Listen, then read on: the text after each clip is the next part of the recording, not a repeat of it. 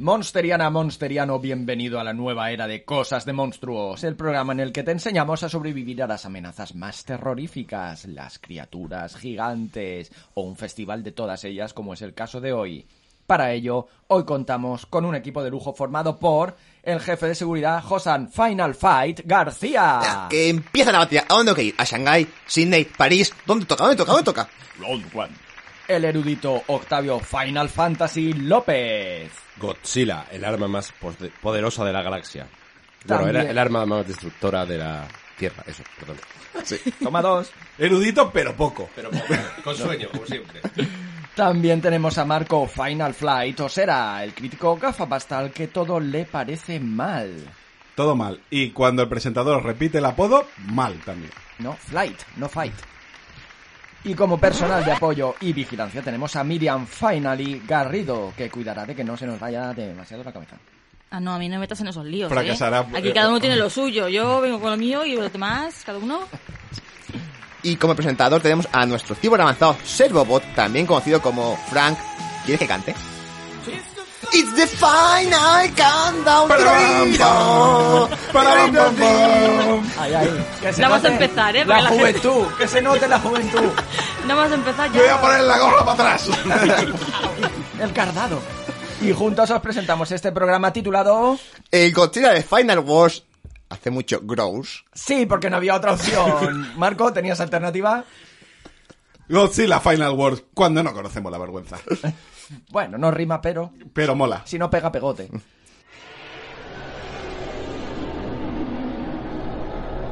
Empieza Cosas de Monstruos.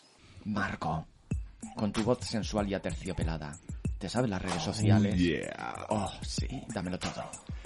En Facebook, en Twitch, en YouTube, como Cosas de Monstruos. En Twitter, arroba Monsteriano. Y un grupo de Telegram que le compartimos a cada losera. Se lo compartimos todo. Danos likes y compártenos. De hecho, decir que en Twitch ha, ha quedado un poco voz de medianoche extraña, pero Como si está entre Bienvenidos al consultorio de Marco, dime. Dejadme vivir, dejadme vivir. Desde Pontevedra tenemos a Vicente. Hola, Vicente.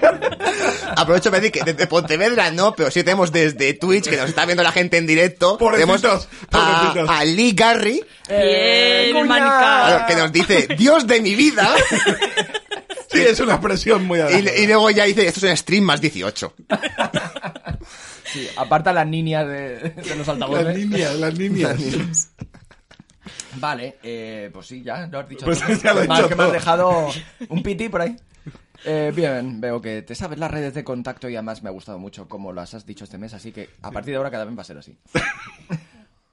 Josan, ¿nos traes alguna noticia de tu sección Pues- Noticias? Noticias monstruosas. Pues bastantes, porque pensaba, digo, no ver, no a ver, tanto, un momento, un momento, a ver si lo adivino. Octavia, ha escrito un libro. pero eso luego después. Eso ya. Eso ya- ya no Claro, venga, pero sí, venga, verdad, em- hombre. empezamos con las publicaciones literarias, que tenemos varias. Es decir, empezamos con, primero con los cómics, ya que Oso Comics sigue publicando obras de Shotaro Shinomori, el precursor, bueno, el que marcó en, en el tokusatsu televisivo. Pues. Sí, no, él es Marco. Ah, con A. Que ya después de publicar Kamen Rider, pues la siguiente ha tocado, pues, su presente Himitsu Sentai Go Ranger. ¿Eh? No he entendido nada. Se lo he No he inventado. no son Se lo he inventado. no son los auténticos. Claro, el Himitsu Sentai Go Ranger, que es la- el primer equipo Sentai, pero el manga tal como lo ideó Shotaro Shinomori, con todas las movidas que él haría, hemos publicado en tomo único el manga entero. Ostras. Ah, es que es cort- O sea, solo como es. Sí, vale, si Kamen Rider, de- pues lo de la época no eran muy largos, los que hacéis Shinomori no eran, no solían ser muy largos. Decir, Kamen Rider han sido tres tomos, este uno, por los demás que saquen serán la mayoría también de uno, dos o tres tomos. Kamen Rider han sacado, si no me equivoco, un cofre, ¿puede ser? ¿Con el tercero? Con el tercero te venía una caja para guardar los tres juntitos. Luego ya seguimos con, eh, en este caso, con Libritos Jenkins, Sí, señor. sí, que va a publicar eh, telemonstruos japoneses, galería de kaijus y villanos de tokusatsu. Muy bien. Decir, Me que- encanta esta editorial, ¿eh? Es una editorial chiquitita, pero saca joyas. O sea, se lo ocurran increíble. Lo, lo que es la documentación con la búsqueda que hace de material es espectacular. Y en este caso, ellos mismos lo ponen en su web, que es este, que es este libro. Dice que es una colección de 200 cromos disfrazada de libro a todo color y para todas las edades. Es decir, que es algo ideal para fans tener esta recopilación de los villanos y personajes más extravagantes del tokusatsu televisivo Y realmente si pensamos lo que hemos visto tanto en Kamen Rider, en el Sentai, en Spider-Man, en las obras, a la hora de hacer los villanos es un ¿qué hacemos? ¿Qué hacemos? Una estrella de mar con bigote, una estrella de mar con bigote, un gil del pulpo, pues un gil del pulpo, un yo qué sé. Qué Un pulpo, metáfora. un pulpo con... Claro, es un, pues, ay, es decir, tiene que ser una, una pasada ver todo lo que vayan a recopilar, lo que hayan buscado, estas colecciones de cromos. Sí. Yo ya lo tengo. Lo, ahora, estaba, ahora cuando se publique este Yo ya programa lo tengo, yo ya lo tengo. he hecho la preventa. Y no sé si cuando se publique el programa este ya está en venta directa o aún estará la preventa. Pero vamos, que podéis aprovechar. Si gastos de envío lo tenéis ahí en la página. Luego, esto lo repartiréis, ¿no? ¿Qué pasa? Me caen bien. Tengo La, el, de- la- el que saco la- de la primos pa- lejanos. la- la panoja que os dais. Saco uno de primos lejanos, que es mi serie favorita de Pues todos el los dinero- tiempos. el y dinero- otro de Búscate la vida. Si es que no puedo querer más esta editorial. Bueno, pues, pues, si le va a hacer publicidad, que suelte la panoja. o... No, esto yo, yo lo regalo de- al mundo. Se lo hacemos a Octavio todos los meses. Y, Eso también De hecho, no, las gracias. Mira, ahora toca hablar- comprar con chocolate. para Ya toca, hablando de puro de, pues toca ya la sección fija que es Octavio saca el libro nuevo. Que esta vez, pues, eh, la, la de A ver, envidia... ya va- vamos a dejar de hacerle fiesta porque la- yo creo que se está pasando, ¿eh? O sea, mm, Octavio saca el libro nuevo. Pues vale, pues es como todas las semanas. ¿Qué noticia es esa? Pues, eh, porque saca el libro como todos los meses, pero habrá que decirlo. Además, es su superpoder. Sacar libros. Es verdad. sí, además esta vez nos Bookman. llega, no es desde Apple Hit, es desde Diablo Ediciones, el, El libro, el, el libro llamado Monstruos Gigantes del Cine Japonés, Guía de Kaiju. Oh, yo veo, yo veo ahí un- una sinergia con Librito Jenkins. O sea, También. lo- en- no había nada y de pronto los dos a la vez. Vamos a ver que... el- Octavio, puedes hablar ya. Sí, venga. A ver, lo que tenemos esta, esta guía a todo color con descripciones, análisis, curiosidades, evoluciones del monstruo, imágenes. Así que, Octavio, cuéntanos. Pues sí, eh, tú lo conoces bien, Josan, porque has supervisado y corregido los datos del libro, o sea que muchas gracias para empezar. Y nada, eso lo has descrito muy bien, ordenado alfabéticamente, pues hay una, solo una, una guía por los kaiju más representativos del cine japonés, desde el primer Godzilla de 54, ¿no? Pues hasta, hasta la actualidad. Y está profusamente ilustrado en tapadura, formato de lujo, como es habitual en Diablo Ediciones. Y al final también hay un pequeño capítulo, una especie de, de anexo que se llama los Kaiju en contraste, pues que vamos viendo otros monstruos gigantes que no son Kaiju, porque para ser un Kaiju, como estábamos hablando antes fuera de micro, pues para empezar tienen que ser estrictamente japoneses. Si ¿no? nos podemos tiquismiquis con Kaiju, se supone que hace referencia a los japoneses. O Pero, franceses. pero nos pareció interesante incluir pues, monstruos de otras latitudes para comparar y comprender un poquito mejor qué son los kaiju tal cual. ¿no? Entonces, este, los kaiju en contraste pues, pues, podemos encontrar el Knifehead, por ejemplo, este primer kaiju que sale en Pacific Rim, que es un homenaje directo a los kaiju de los 60 y 70. O nuestra querida Serpiente de Mar también, ¿no? que es lo más parecido que tenemos a Cine Kaiju que tenemos aquí en España, pues era, era interesante meterlo. Importante, si nuestra serpiente de mar, el libro falla. Y eso, Colosal. Colosal la menciono, la menciono Muy en Serpiente bien, de Mar, pero claro, como es un libro de Kaiju, si empezamos a meter monstruos gigantes que están hechos a base de infografía, pues no, no, no, nos queda el- un- otro libro, otro libro totalmente O diferente. sea que es para puristas. De cierto modo, de cierto modo sí, de cierto modo sí. Es para el que tenga pasta para comprarlo. Eh, Que lo compre todo el mundo, ¿verdad? Pues eso. Y eso, y lo, como tú has dicho, está estructurado eso. Primero una pequeña descripción de cómo es el monstruo, sus habilidades, sus puntos débiles, cómo, cómo nace, o sea, en la propia narración. Y luego hay una especie de, de detrás de las cámaras, ¿no? Quiénes fueron los que idearon ese monstruo, cómo se construyó y las personas que lo interpretaron, los especialistas. Ahí, pues eso, Naruo Nakajima sale un montón de veces, porque interpretó un montón de monstruos. Pero también pues hay otros otros artistas. Y eso es un poco el... Bueno, y luego hay una evolución del monstruo, si ha aparecido en, en otras películas, pues vamos viendo cómo va evolucionando, tanto morfológicamente o si va cambiando de, de actitud, como es el caso de Godzilla, que empieza siendo un villano, luego va cambia, pues un poco así. ¿Y cosas a la venta esto cuando, cuando toca? Pues ya estará, seguramente cuando se emita esto ya, ya, ya lo podréis, si no, cuestión de una semana o dos, porque era para abril lo que, lo que tarden en tenerlo en las tiendas. Nada, correr a la tienda comprarlo. No os lo perdáis. Ay, ay, ay. Además nos dice por aquí en comentarios también el Lee Garry, que nos dice que Octavio es que merece sección fija con cabecera y todo. Claro que sí. claro que Hay un sí, poco de claro caricias, sí. un poco de caricias porque me- vaya palos que me están dando el domingo por la mañana. Lid- Lidia, debo decir que eso lo propusimos hace años, que iba a tener una sección propia que se iba a llamar Los huevos de Octavio. No, los huevos o las bolas, ya no me Los acuerdo. huevos. Los hue- es verdad, eran los huevos huevos de Octavio. Verdad, eran los huevos de Octavio. Sí. Y, a- y además iba a tener eh, gesto Sí, propio. un sonido de pollo. y al final, por lo que fuera, por lo que fuera, no lo hicimos. Cosas, cosas que no sabemos. Cosas de Bueno, monstruos. Octavio declinó amablemente. No, Enseñando nunca los dije, huevos. dije- nunca dije un no expreso, ¿eh? No expreso como el que nos hemos tomado Luego ya seguimos ya con la noticia, vamos un poquito a la parte Ah, pero de... hay otras noticias que no Sí, son sí, de sí. Octavio. Vamos con la, pa- vamos con la parte de, de cine, y es que dentro de nada se cumplen 50 años del estreno de Galien, el monstruo de la galaxia ataca, de, ataca la Tierra, Godzilla. Godzilla vs. Giga- vs. Gigant para el resto del mundo, pero aquí en España es Galien, el monstruo de las galaxias, y pues realmente se cumplen 50 años también de la primera aparición de Gigant, de Gigant, y van a hacer, pues, eh, para esta efeméride, Toho está preparando un corto llamado G vs. G2. Es decir, Godzilla vs. Gigant 2. Está realizado el corto por Takuya Uenishi, que realmente lo han, confiado a este a es- a esta persona, a este director también de cortos, porque ya en 2019 hizo una especie de corto realmente, está disponible en, la, en el canal de YouTube de Gemstone, y también lo puedes encontrar en el de Godzilla Channel, que es una especie de corto, que es un tráiler de un minuto, como si fuera de una película nueva para Godzilla contra Gigant. Entonces tú ves, y es un falso tráiler, pero con una recreación de Godzilla, un nuevo diseño de Gigant eh, por, por CGI, ves escenas de enfrentamiento entre los dos, que queda bastante bien. Y al final, de hecho, incluso para este corto, si te metes en la página de Godzilla Channel, donde lo anuncian, el propio tráiler ya utiliza imágenes de ese corto que hizo él. Entonces ahí se puede ver que van a utilizar, pues no sabemos cuándo, pero en teoría para otoño ya se, ya se podremos ver este resultado de lo que están haciendo ahora. Pero vamos, ya vimos el corto de hace poquito de Godzilla contra Edora con los trajes de Final Wars y ahora este supongo que será por CGI viendo el primer corto que hizo este, este hombre, pero más kaiju japonés. Es curioso la, la táctica esta que está siguiendo Toho ahora, que en vez de hacer películas, se ha retirado una especie de segundo plano, saca algún cortito y tal, y, ya está, y a vivir un poco de merchandising. No sé si es que están planeando, porque sí que anunciaron hace tiempo que iban a hacer una serie de películas tipo monstruo verso de, los americanos, Sí. pero de ellos, Cruzando por el Monstruo, bueno, que siempre lo han hecho en realidad. Sí, a ver, el- Fueron de los primeros en hacerlo. El universo, los cinema- 60. el cinemático de Toho de los 60 y 50 es que están todas las películas más o menos en el mismo universo. Sí, y salen rumores así como eso que salió, que comentamos creo que en el programa anterior, de Sí. que se iban a mezclar todos los del...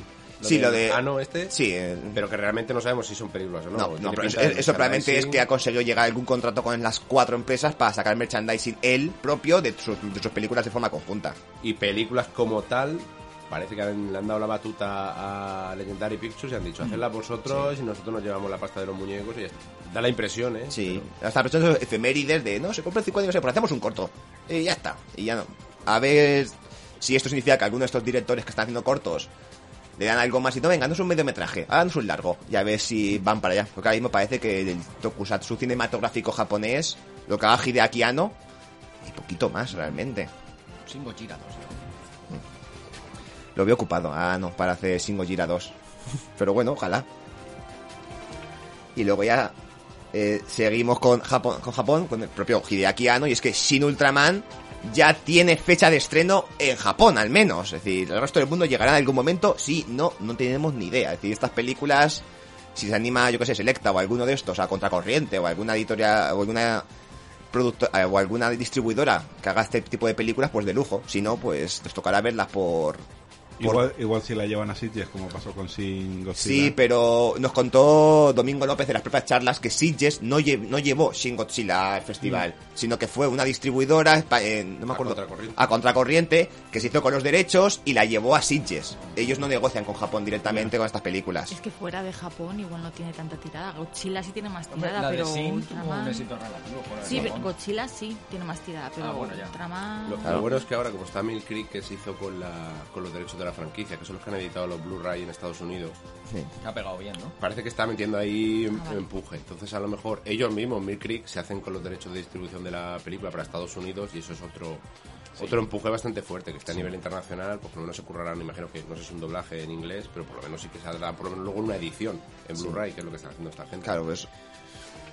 Sí que se están em- empeñando a fondo en eso, en, en- y también. Sí, Están sí, sí. empeñándose en poner de moda o que todo el mundo conozca a nivel Sí, ahora incluso con, la propia- con su propio canal de YouTube, con cada, cada semana publicando capítulos de series antiguas y la nueva con- la emiten en Japón y la internacionalmente la suben ellos por YouTube para que la pueda ver todo el mundo. Es decir, sí que están esforzando en que la gente conozca a Ultraman. Entonces, ahí, La cuestión es que eso, de, tenemos, nos sacaron un par de pósters nuevos y los pósters ya se veía que ponía estreno el 13 de mayo. Pues, a ver si no se retrasa más, se estrena y la podemos ver por algún lado.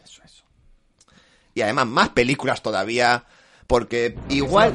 Claro, igual vuelve a sección de tenemos avances de Godzilla contra Kong. Eh, muñecos, peluches, eh, póster. ¿Qué año y medio nos dio esa, esa sección? Nos rellenó el programa muy rico, ¿eh? Claro, porque todavía nada. Se ha dicho que en una fecha indeterminada se va a empezar a grabar en Australia. De pronto dicen Godzilla contra Kong 2. Y luego otros me dicen, no, solamente es otra película del Monsterverso. Pero no, es, va, a ser va a ser secuela de Godzilla contra Kong. Pero no, va a estar ambientada en el mismo universo. No sabemos nada, no sabemos ni director, ni actor, Como ni tienes. guionistas, ni, ni monstruos. Pero bueno, Pero Ahí tú está. tiras rumor y ya está. pero se va a empezar a grabar si, fuera- algo. como si fuéramos youtubers de, de, de Marvel. Tú invéntatelo. Sí, total. Sí. Se va, se va a empezar. Por supuesto. Va a ser Doctor Extraño contra Godzilla. Wow. Y contra ¿Tienes, tienes inside rumors de, de la postcréditos? Pues ya está. Si no, Sí. te los inventas. Y al final de la poscritos aparece Iron Man. Pero interpretado por Tom Cruise. No, no, Iron me he equivocado. No, Iron Man no, sale Batman. Sale, Bat- sale, Bat- sale Batman porque Inter- las... ¿Interpretado por Tom Cruise? Por, por, por Ben Efectivamente, Affleck. porque la siguiente, porque la siguiente película va a ser el proyecto perdido de Batman contra Godzilla. Mira, espera, voy a, voy a dar una noticia. Puede ser dirigida por Zack Snyder. También, también puede ser. También puede que no, también Sí. puede que no. Pero easy. Pero y sí, sí. Pero esa es la de Batman contra Godzilla. La, la próxima no sabemos por quién. Se citan en Granada. Sí. la, la lámpara tem- temblará. La cuestión es que se va a empezar a grabar algo, así que la verdad es que el Monster... Por parte de alguien. Hecho para la cámara, hecho para la Sí, cámara. no, nada, tú dale. en, en el, en el aspecto de que el Monsterverse sigue vivo, realmente. Es decir, se supone que se iba a acabar tras Godzilla contra Kong. Esta película superó todas las expectativas. eh, y ya tenemos que si los rumores que si de serie, que si ahora de esta película. Es decir, que realmente Legendary está intentando.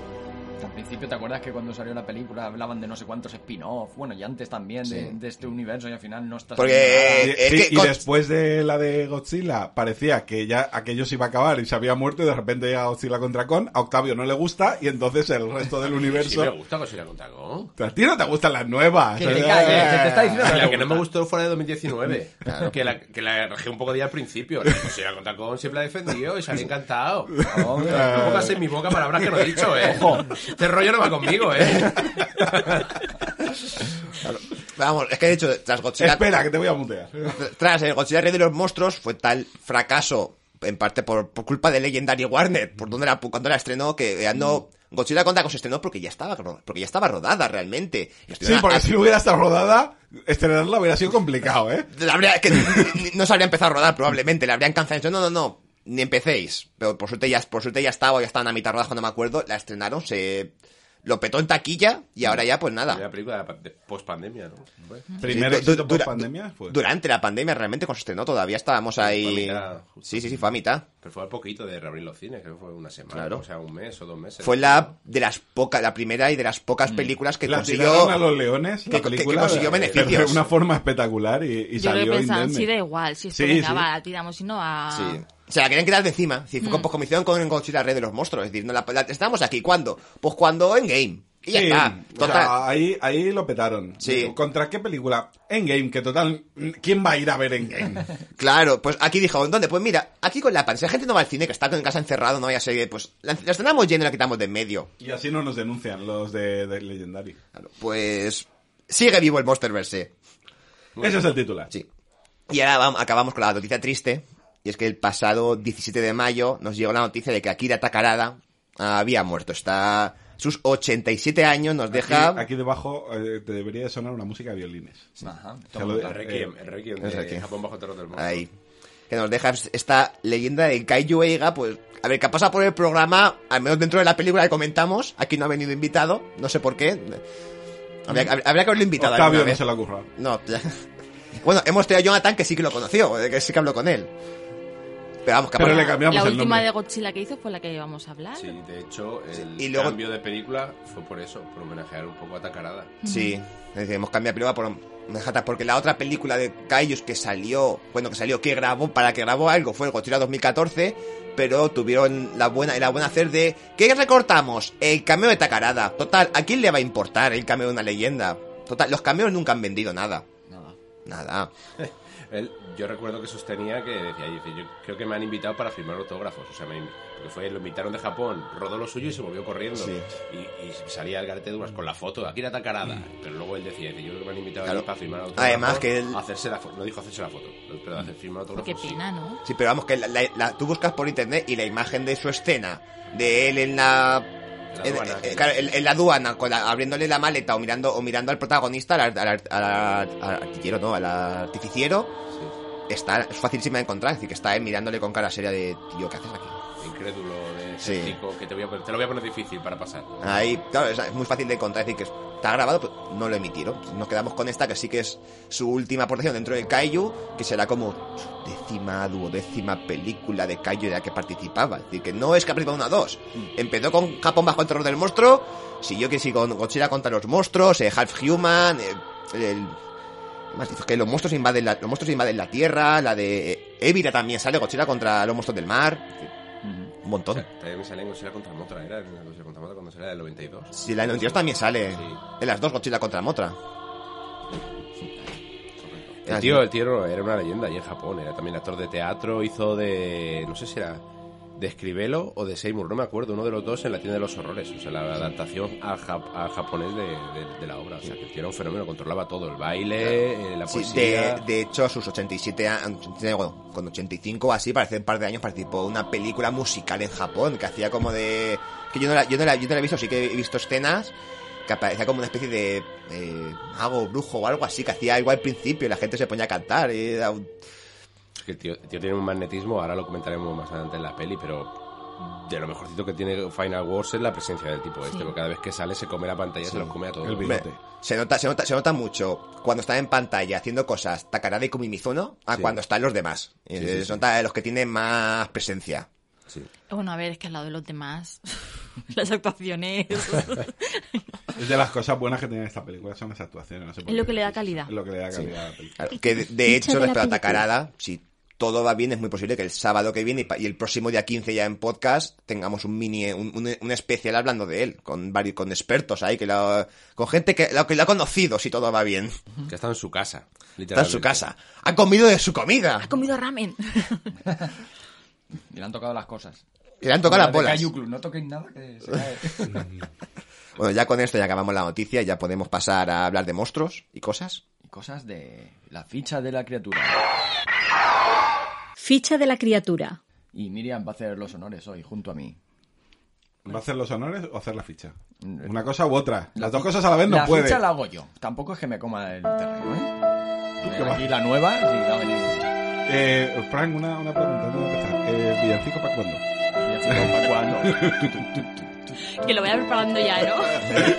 Va, va a ser divertido como salga, como salga el No, libro. lo, lo que está de momento preparando es la excusa para este año de decir, es que... Mira, una re- mentira repetida mil veces no se va a hacer realidad por mucho que insistáis. Villancicos no se hizo porque no salió de las narices. Ah, el guionista, escribirlo. Claro, si está hecho. Está hecho y no quisisteis hacerlo. Porque Ah, pongo lo- en el grupo... Bueno, no quiero volver a, a lo mismo. La verdad es que respe- Es que me... me- Es un incomprendido. Sí. Es un artista Es un incomprendido. Es un artista torturado. Dentro Es de artista 50, torturado. cuando ya haya muerto, entonces se reivindicará mi obra. No, no, respecto a la ficha va a ser divertido cuando Encontrarán diga... un disco duro perdido con mis villancicos allí. y, Dios mío. Entonces se pondrán los centros comerciales. Dios mío. En la Estación y Espacial este, y este Internacional. imbécil lo dejaban hablar en un micro. Bueno, respecto a la ficha ya va, va- respecto a la Ya ficha ya va a ser divertido cuando Octavio publique el libro y Fran diga, "Ah, iba a hacer la ficha, pero voy a leer lo que ha puesto Octavio.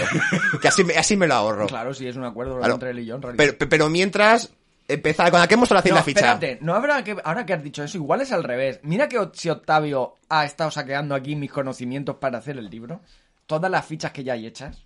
Ojo, Pues, ah, pues venga, ayúdale con la ficha del... ¿Qué, qué, qué hemos hecho en la ficha? Venga, ¿qué monstruo tenemos hoy? Monster X. Mansplaining 100%. Es que la, la Muy veía bien. muy ansiosa. Muy bien, Miriam, muy bien. La veía muy ansiosa y digo, no quiero que se confíe. Ha echado una meadita en la esquina para marcar el territorio. Esto es mi sección, esto es mi sección, de aquí no se sale. Ya tengo que hacer la pista, madre mía. Y, y habrá gente que escuche esto, yo no lo entiendo, ¿verdad? Se han ido todos ya. Los hemos perdido. Especie. El Monster X es un cyborg humanoide sin clasificar. Tipo. Es un alienígena súper poderoso. Altura. 120 metragos. Peso. 60.000 octanales. Atributos. Pues disfruta de atributos tales como artes marciales, piel blindada, rayos gravíticos, super dureza y resistencia, también tiene super fuerza, levitación y, sobre todo, transformación en Kaiser Ghidorah. Que es primo de Kaiser Sose. No sé qué habla, pero cállate. Mierdas de Marco. Inteligencia. Baja, Marco. Sí. Nivel, podríamos hacer un, un nivel de inteligencia según los mosterianos. Velocidad terrestre. Moderada, Debilidades. ninguna revelada. Aliados. Los aliens chilianos, equisianos, como queráis traducir. Enemigos. Pues Godzilla y... ¡La humanidad! Oye, ha, quedado, ha ¿eh? quedado espectacular, ¿eh? Vamos a hacerlo otra vez, pero que quede No que- mal. no que no sale. No, por eso, para que quede mal, porque si no es que va a ser un poco disonante.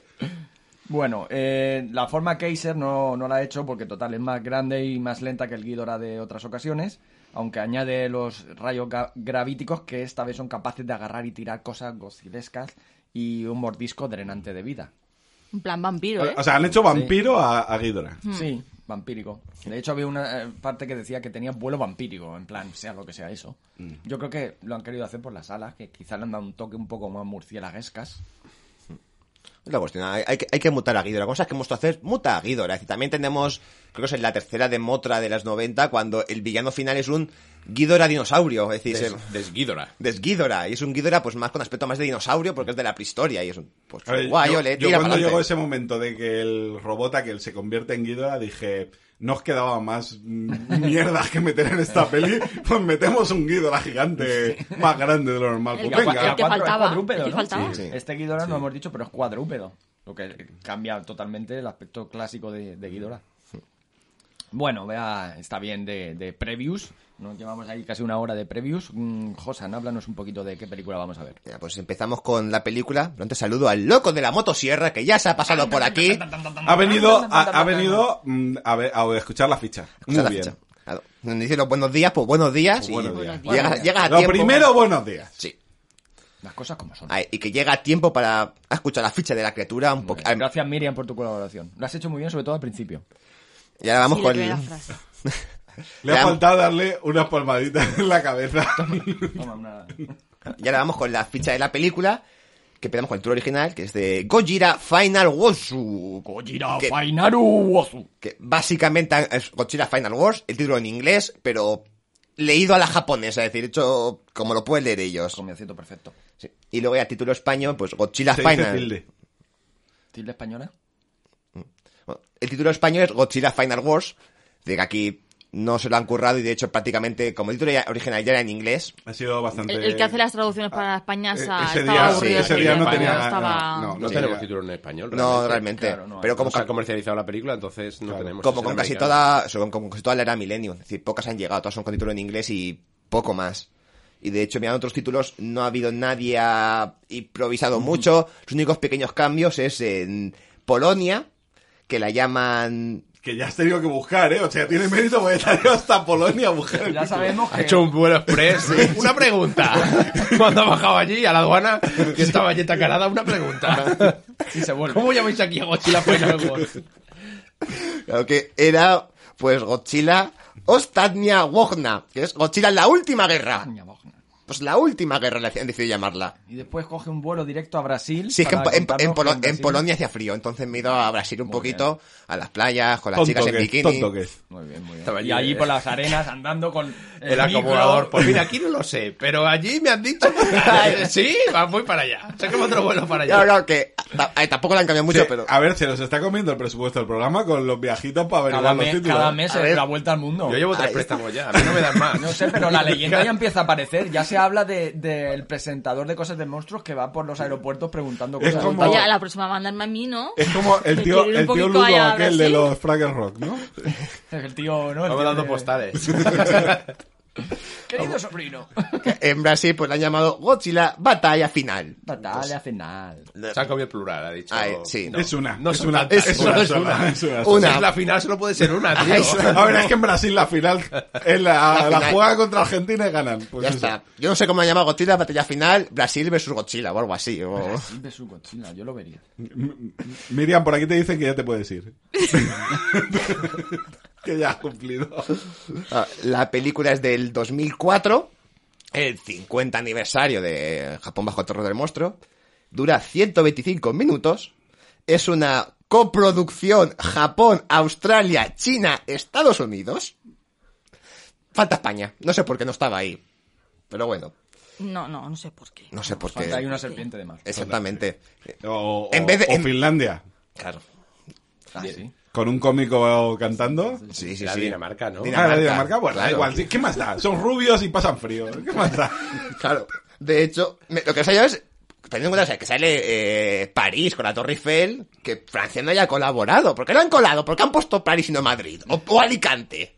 Muy mal. Alicante. Sí, porque- la castillo. La, Torre Eiffel no es nada significativa de nada. No, exactamente. Pero La planada es mucho más conocida. Claro, Claro. Sí que es cierto que, que se llevan un capón porque sí que están haciendo un claro homenaje a invasión extraterrestre, que están retransmitiendo Sí, sí, el, sí. el ataque de varias ciudades.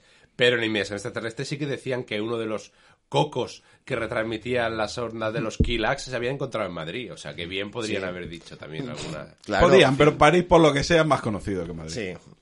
Bueno. A mí me ha Por faltado... la baguette, sobre todo. A mí me ha faltado un pequeño... En ese aspecto, ojalá que hubiera también colaborado Perú o algo, no sé, Perú, Colombia, para hacer un homenaje a Godzilla contra Kong. Ya, aquí y, de, decir, ¿qué tal por Perú? Aquí todo bien. Todo bien. Una no noticia. Ah, perfecto. Aquí to- eh, los monstruos que nos maten a vosotros. Aquí todo bien. Todo bien. A ver, dentro del guion de esta película hubiera encajado perfectamente, ¿eh? No, de hecho, la película está dirigida por Ryuhei Kitamura, que era en esa época director típico de blockbusters de la época japonesa, y sobre todo más o menos famoso por ada- adaptaciones de manga a imagen real, de estos live, action.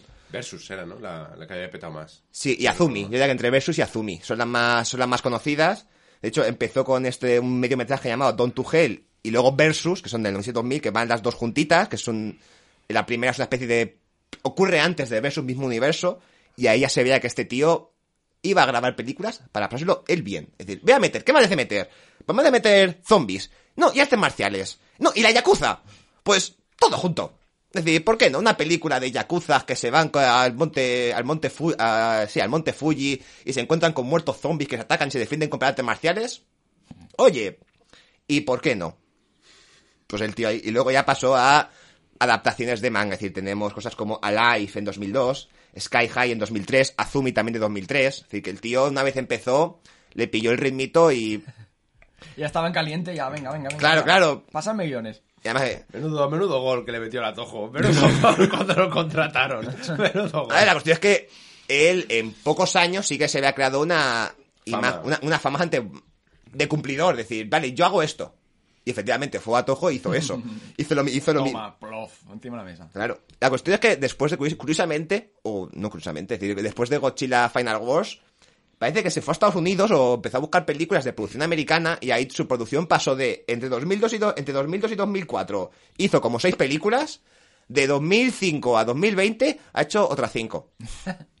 Yo vi- yo Bueno, vi escucha, una hay que de- descansar también, ¿eh? Yo vi una de él que no estaba mal, la vi en Sitges. Ahí, y era un francotirador, un psicópata que acorralaba a un grupo de personas en un, en un esto, pero al final los tíos eran súper des- desagradables. Me refiero a los, supervivientes, Sí, los que tenían sí. que sobrevivir. Pero estaba rodado con mucho ritmo la, la peli, estaba guay. O sea, era un entorno muy pequeñito, era más Sí. ahí rollo tal. Supervivencia y solo ahí en la, en la, en la Claro. carretera, pero estaba bastante bien. no también tiene así, no me acuerdo del nombre, pero sí que tiene un- hace un par de años con Ruby Rose y Jan Reno. Es decir, pues mira, hay americanas, ha buscado actores, pues de no alto presupuesto actualmente, pero que sí son conocidillos. Y quizás lo más destacable dentro de lo que hace que sigues con Película japonesa también, adaptación de manga, que es la de Lupin y, y el corazón púrpura de Cleopatra, de 2014. Es decir, la adaptación a imagen real de la famosa obra de Lupin III. Que además esa está en Amazon, si alguien la quiere ver. A mí a nivel de dirección esta película mm, me, me cuesta me cuesta comprenderla, o sea, me costó muchísimo ¿Qué entrar. dirección? ¿Qué dirección? No, no, la película tiene, o sea, tiene pulso. eh, el director sabe lo que quiere hacer. Otra cosa es que me da la impresión de que hay más manos. O sea, hay mucho director de segunda unidad en esta película. Y se nota eh, tanto en la dirección normal como en la dirección de fotografía. Porque hay cosas que parecen dirigidas por gente distinta. Espera, espera, espera, espera. Este era tu momento. No, no, no. Ah, vale. A ver, todavía falta la música y ahora me pondré. Y aún luego tengo otro. Buah, tengo, tengo un catálogo de, de Claro. pedanterías hoy que vais a Ah, pero sí es cierto que si tú ves las, las películas de Kitamura son todas a nivel de ritmo y de fotografía y de todo son muy parecidas. Y tú ves la locura de Azumi y cuando, se y cuando empiezan las batallas ahí en el Japón feudal, te encuentras con que, vale, es que a este tío le mola esto. Luego vas a eso y vale, es que sí que veo que es el mismo director y el tío dice, si me habéis fichado yo voy a hacer lo mío.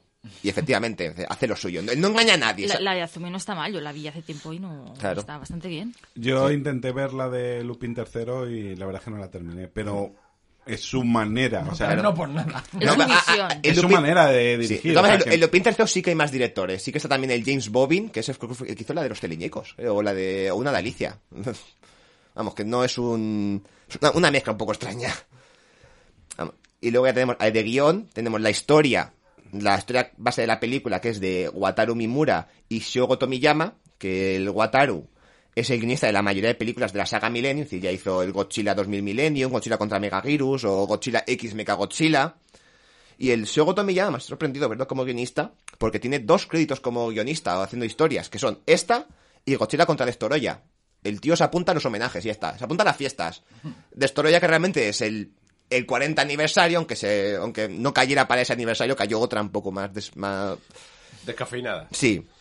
Y esta que sí que es una fiesta pura. Y luego... Tomiyama era el que estaba a cargo de la saga de Godzilla en, en esta etapa Millennium, era el responsable máximo Sí. de la... De la... Sí, pero como productor. Decir, que aquí Sí, también está como productor. Sí, pero ima- por lo que vemos, y también tenía bastante decisión en, en la fase creativa. Y luego, al igual que en las otras películas adaptaciones de Sergio Kitamura, es decir, tanto Alive, Sky High, Azumi, y todas las películas que hizo Live Action, ahí- a él le dan la historia y él se junta con su amiguete Isao Kiriyama y reescriben el guion. Con lo cual, la historia base es de esos dos, el guion es de Ryuhei Kitamura y Isao Kiriyama. Aquí hicieron, se, se cogieron los dos diciendo, yo voy a hacer esto a mi estilo. Yo tengo bastantes problemas con el guion de la película, pero muchos problemas con el guion de la película. la música igual. Es decir, se trajo a su amigo guionista para reescribir el guion, hizo lo que le dio la gana con la película, hizo su fiesta y dijo, ¿y la música? Pues también a los míos. Otra fiesta. Y se trajo a Nobuhiko Morino y Daisuke Yano, que realmente son los que habían trabajado con él en las películas anteriores. Casi todas las películas que había hecho en 2003 y no es- las adaptaciones también tenían la música de estos dos. Y luego está Keith Emerson, que creo que le hace arreglos a varios temas o algo así. Mm, por lo que recuerdo, no, no, no me hagáis mucho caso, pero por lo que recuerdo, él hizo primero la banda sonora, Kit Emerson este. Y Ah. Que era, eh, era, había formado parte de un grupo así bastante conocido, que no recuerdo el nombre ahora. Y hizo toda la banda sonora. Y cuando vieron el resultado, dijeron, "Mm, aquí, ta- aquí falta historia. Y ya contrataron a estos dos, y de hecho los temas más más o por- más molones, vamos a decir, o por lo menos a mí los que, los que más me gustan son de ellos y no son del de Keith Emerson. Cada vez que yo la mayoría de temas que he visto son de ellos y luego me aparece algún tema que pone tema no sé qué con arreglos de Keith Emerson. Y digo, o sea, los, temas que copian a Matrix, la banda sonora de Matrix, y los que no pegan nada. Por lo que recuerdo, la, la, la banda sonora más incidental de efectos así electrónicos y tal, más cutrecillos, por lo que recuerdo eran de Keith Emerson, por lo que recuerdo. Que, por cierto, al- no sé si al poco, pero a los 10 o 12 años se suicidó el hombre. Pero no está relacionado. no. Hombre, no creo que fuese exclusivamente por el resultado de Final Wars, pero, Una década ahí dándole vueltas. Pero que sí que el hombre pues se ve que tenía Sí, problemas. momento de humor final- negro, sí. sí. Pero O sea, negro, negro, ca- negro. Cancelarme, cancelarme. Pues nada. Y ya con esto Vale, eh, a nivel la, la dirección de fotografía es de Takumi Furuya y aquí es donde yo veo que hay muchas manos. Y yo creo, por ejemplo, toda la parte de Australia está dirigida por otro equipo completamente diferente, porque el color es distinto, eh, la manera de poner la cámara es Pero diferente. es a propósito, es decir, la, par- toda la parte de Aus- eh, toda la demás parte de Japón es, por así decirlo, homenaje a las películas japonesas, con lo cual está grabado de una forma. La parte de Australia es homenaje crítica al Godzilla de Emmerich, con lo cual está grabado imitando el estilo americano, por eso va de una forma diferente. O sea, es, es eh, está claro que es intencionado. O sea, esta gente sabe más de cine que yo, pero, pero es, mm, aparte, hay momentos que la fotografía está, no desenfocada, pero está como si tuviera neblina delante. Espera, espera, espera, Sí. espera. Ahora sí que ya... Que no, que no. Hay, hay, hay, hay momentos muy raros. Y luego hay mucha disonancia, por ejemplo, en la escena, la escena de acción, eh, muy, que es muy Starship Troopers, que además solo está esa, que es la del comando de los mutantes, Una que es, el maravilla, único- esa que es una maravilla de escena. O sea, parece de otra película. Y además es que a nivel de fotografía también parece de otra película, porque está con un filtro amarillo, que parece que esté eh, la típica película americana que ruedan en México y dicen, en México, filtro amarillo. Pues aquí lo mismo, de repente, no sabes por qué, se van a esa refinería extraña a pelear con un kaiju y ponen el filtro amarillo. ¿Por es- qué? Porque está atacando el monstruo ahí. Sí, sí, pero lo que no tiene sentido es lo del filtro amarillo, digo. Por los gases. Sí, pero que, es que es también un- la película va por como por tramos coloridos. O Sí, sea, sí, hay una sí. escena de un color, hay otra escena de otro color. Exacto, Está por como el- una especie de puzzle. Sí, Claro, para, pero para que es- mostrarte la diferencia de cada lugar. eh, si están grabando en cada, en- ocurriendo batallas en cada lugar, no vas a todas fotografías de la misma forma. Es decir, el cielo, eh, la, También la parte de Minila, también ver, es verdosa. también- o sea, sí, sí, sí. Va por segmentos de Sí, color. pero normalmente que, todo eso, tiene- que todo eso tiene un motivo, no es porque Sí, tie- tiene un han, hayan motivo. tirado un dado. He hecho, Tiene, un motivo, pero normal, normalmente en este, eh, cuando haces eso, hay algo que las une, hay algo que intenta darle como una continuidad, y aquí no lo hay, o sea, aparecen mm, tajos de la Sí, película, efectivamente. Eh, tanto, tanto en la fotografía como en el montaje. Además, como hay un momento donde desconectan de todo eso y se van a la nave espacial y ya mm, se tiran un buen rato de la película en la nave espacial y de repente dicen, teníamos un montón de Kaijus por ahí, pues vamos a volver a los Kaijus. Parece, parece minuto y resultado, parece la cadena ser contando el fútbol. Y, y es, a nivel técnico es muy raro. Es, es, es una de las primeras cosas que a mí me llamó la atención de, de la película. Tanto la fotografía de, que estoy seguro de que no mandaron al Takumi, no lo mandaron a Australia. Cogieron a un equipo de allí y lo hicieron allí seguro. Y lo mismo en Estados Unidos. En Estados Unidos contrataron a un equipo, seguro que los directores de segunda unidad son mogollón en esta película, porque se nota unas texturas muy distintas. O sea, normalmente cuando cambias, pues utilizas, por lo menos las cámaras suelen ser iguales, o en este caso, eh, el digital eh, lo etalonan parecido. Aquí no. Aquí ¿Lo es qué? que no tiene nada- Lo etalonan, le, dan el mismo, el mismo grano, el mismo tipo de grano de la, para que la película te parezca la misma. ¿No te parece que hayan cogido cachos de otras películas y lo junten? dilo así, que lo etalonan. ¿Alguien más sabía esa palabra lo que era? Pero que has aprendido una palabra nueva hoy. ¿Has aprendido una palabra nueva? Claro, porque Pero- Cosas de Monstruos es un programa en el que aprendes y, Y te te diviertes. Es que Frank cuando aprende algo se asusta. Hazte como lo conejo. ¿Qué borro? ¿Qué borro para aprender lo, que, lo nuevo? Y en el montaje es que valdría lo mismo, porque está montada muy rara. La película está montada muy rara. Sí. Muy rara, ¿no? Como muy, como tú has dicho, muy a, a cortes. A mí me A parecía... cachos, en plan, venga, vamos poniendo cosas aquí. Yo, yo le he dicho que es como un montaje tipo videoclip, porque es una escena. Sí, pero Corte, el- otra el montaje escena. de esta Corte. película tiene que haber sido muy duro. O sea, el pobre Suzuki Kakesu tiene que haber sufrido, porque es a ver cómo encajo Hmm. esto para que tenga sentido. O sea, que no está. el- el- la edición es una cosa muy difícil y esta película tiene una edición complicada porque las cosas pasan como muy aparte. Por un lado está Godzilla en su batalla contra los Kaijus y por otro lado está la batalla de la nave espacial. Digamos, está hablando ya del clímax. Y al principio los Y- kaijus solos, cuando un Godzilla Sí. no... no Entonces. Que eso tenga un ritmo. Y la película tiene buen ritmo. La película no llega a ser aburrida. Salvo el final, quizá Sí. que se hace un poco más un poco. la, sí, cuando. batalla con- la batalla después de. Sí, cuando acaban. Es que mm, en esta película los Kaijus mm, molestan un poco. Porque el, el guion va de, de la invasión espacial. O al revés. O es la inversión la que molesta un poco. Bueno, sí. Van chocando. Van- Es- sí, es que- sí, Van chocando. exactamente. Es que van es un problema de equilibrio por la cantidad de combates que hay Kaiju, entonces claro, hay tantos que son muy cortos para meter O sea, todos a- los homenajes. A ver, aquí hay un problema de cantidad. O sea, Claro, hay un problema de cantidad claro. porque también hay sacrificios de personajes que dices, ¿qué me importa si no lo conozco? que uno se, se sacrifica heroicamente y yo así, ah, vale, que se joda. Bien, eh, tú estás... Es que Mar- Ma- Marcos es el empático por excelencia. Sí. Sí, sí, lo veo, lo noto, ¿eh? Él ve a alguien muriendo y se pone, ah, pues bien. Pues bien, haberlo, vale. hecho, haber- haberlo hecho antes. Ah, pues Claro. claro. llorando ahí a moco tendido. No lo conozco, pero ¿por qué es así? Y, y él ahí... Entonces, eh, eh, eso. Ah, la película, de todas maneras, en el grupo que tenemos cuando vamos viendo la película, vamos eh, comentando. eh, los primeros 20 minutos no me lo podía creer lo que estaba viendo. Josan creía que iba a decir que era una mierda. Digo, es que me encanta porque son unos sinvergüenzas. Están copiando cosas con un descaro absoluto y les da igual y tiran para adelante. Bueno, eh, hemos acabado con la ficha de la peli ya. Sí. Digo, porque como sabes que a veces nos metemos por en medio, como en el caso de Marco. Pero Marco estaba con lo suyo. Es decir, Marco yo- estaba con su mierda. La, la- Ah, fecha, la fecha ha ido por, la, la fecha ha ido por orden. He hecho yo mi parte, sí, acabado, claro. y luego ha hecho Marco lo suyo. Era un plan perfecto. Ha tocado, Ha ido como la seda. ha tocado, ha tocado sinopsis, si quieres.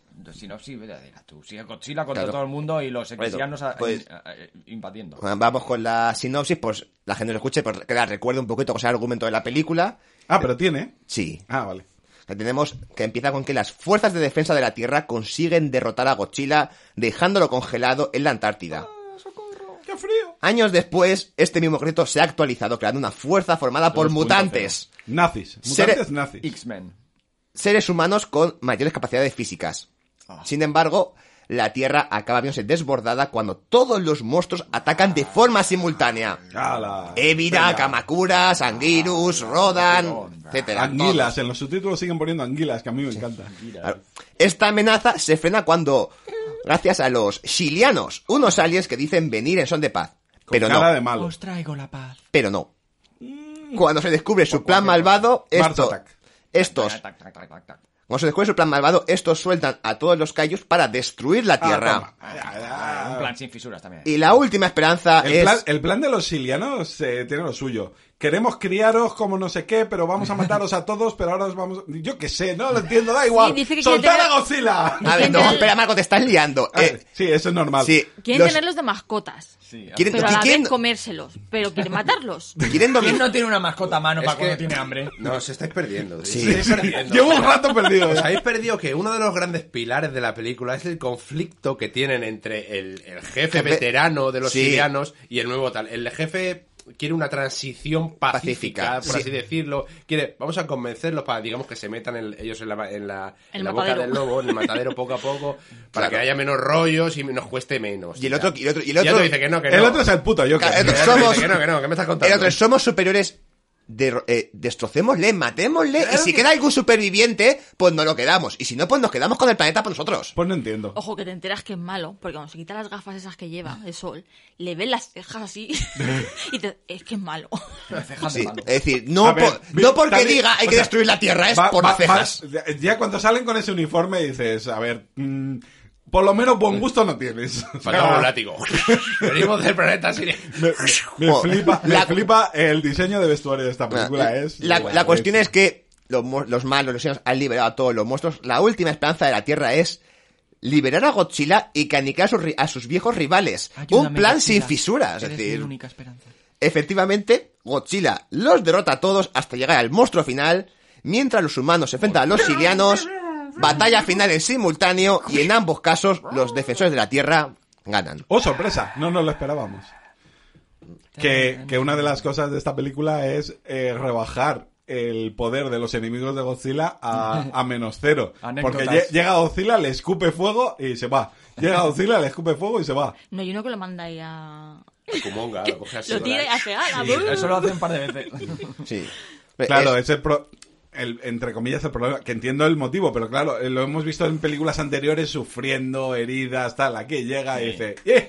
¡Aire! Aire. Claro. Aquí te, mío. aquí te lo ponen como ya el monstruo más poderoso de la Tierra, que todos los demás son casi lacayos. Es, es- es casi como el final de la de Rey de los Monstruos, cuando está cogiendo cabreo. y todos los demás se arrodillan ante él. No, no, eh, ya, ahora que no está, pues ahora que no está, jugamos en nuestro patio, es decir, ahora que no está el jefe, pero vamos que sí, a Godzilla lo suben de poder demasiado. Pero bueno, tenemos ese momentito rollo Street Fighter que parece que falta un avioncito viajando que te diga París, Shanghái. Está súper chulo, a mí me Sí. mola mucho. A mí, me- a mí el montaje, a mí esa parte me encanta. pues. A ver, eso, eh, eh, llegada, cuando llega la película ahí, es un, es un juguete para los fans. O sea, es Pero- el niño que sa- el niño Pero- canadiense, sí, sí, que sale el niño canadiense que sale jugando con Pero toda la película lo lleva siendo. Sí, sí, toda la película al final. Desde- Sí, incluso desde- y el clímax, presunto clímax, que es un anticlímax, ahí en la, en la nave que empiezan ahí, que Sí. tal, se tiran media hora ahí, y estás, y no te parece interesante la batalla con el, con el Monster X y luego con Ghidorah. Dices, es que quiero que se acabe ya, porque es un rollazo Claro. ya. Y además la pelea, para mí la pelea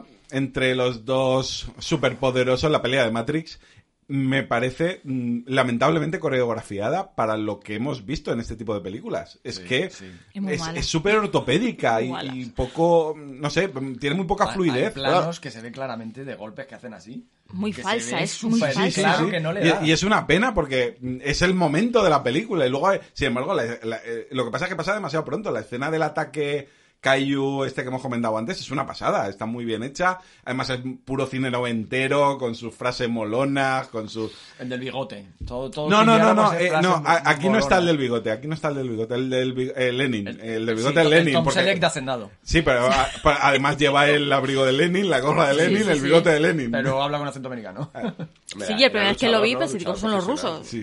Este. ¿El qué? El- Que El, el- el del bigote, el coronel Gordon, si no recuerdo mal, eh, era luchador profesional de, de- de lucha libre. Actor no, desde luego. No, no, no, no era actor. No sé si había hecho alguna cosita, pero era luchador y tal. Lo habían fichado. Don Fry se, llamaba, se llama el tipo. Y lo había fichado por eso, porque al Kitamura creo que le molaba. Y dijo, pues te vas a hacer de coronel Gordon, en plan machaca y tal. Y el tío, por hacer, pues. Pues, ac- pues, acaba siendo el- eh, es una pena por- que es de las penas de los problemas que tiene la película es que ponen al frente de, de- del metraje a un tipo que no sabe actuar es que no sabe ni, ni chulearse realmente entonces Son frases ahí, apoyado ahí en la columna. No, no lo sé, no, no- no lo he mirado, pero a mí, a mí su personaje me encanta. A Hombre, fin de tiene cuentas es- 28 créditos en películas eh, el colega Joder. a fin de, a, a fin cuentas su personaje es como... Es que esta película realmente es una fiesta. Es decir, más es una, sí, es una- sí, es una- es un circo es una fiesta más homen- homenaje a todo, es decir, eh, ma- pero no es solamente homenaje a, la- a Godzilla, a la era Showa, sino también un poco al cine de acción ochentero y a, y a todo lo que le gusta a Kitamura. Y este tío realmente es un coger a todos los héroes de acción de los 80, pasarlos por la batidora y tener el resultado. Y Sí, sí, tiene sí, esto y Sí, sí, ahí, sí, el pinta, pinta, estereotipo- claro. El estereotipo sí. Y dentro- Pero el tío tiene poca. Tiene poco carisma. Poco Ese es el problema. entonces, poca gracia y dices, entiendo lo que el personaje bastorro, macha- machacón con su frase Sí. lapidaria que quieres hacer. Y el giro tipo. man. Danco con los rojos, Claro, rollo claro, así, sí. Schwarzenegger, tipo tal. Pero el A mí- tío, el tío le falta el puntito ahí. Y la historia de amor que tiene con la, con la otra, con la científica, dices. Bueno, historia de amor.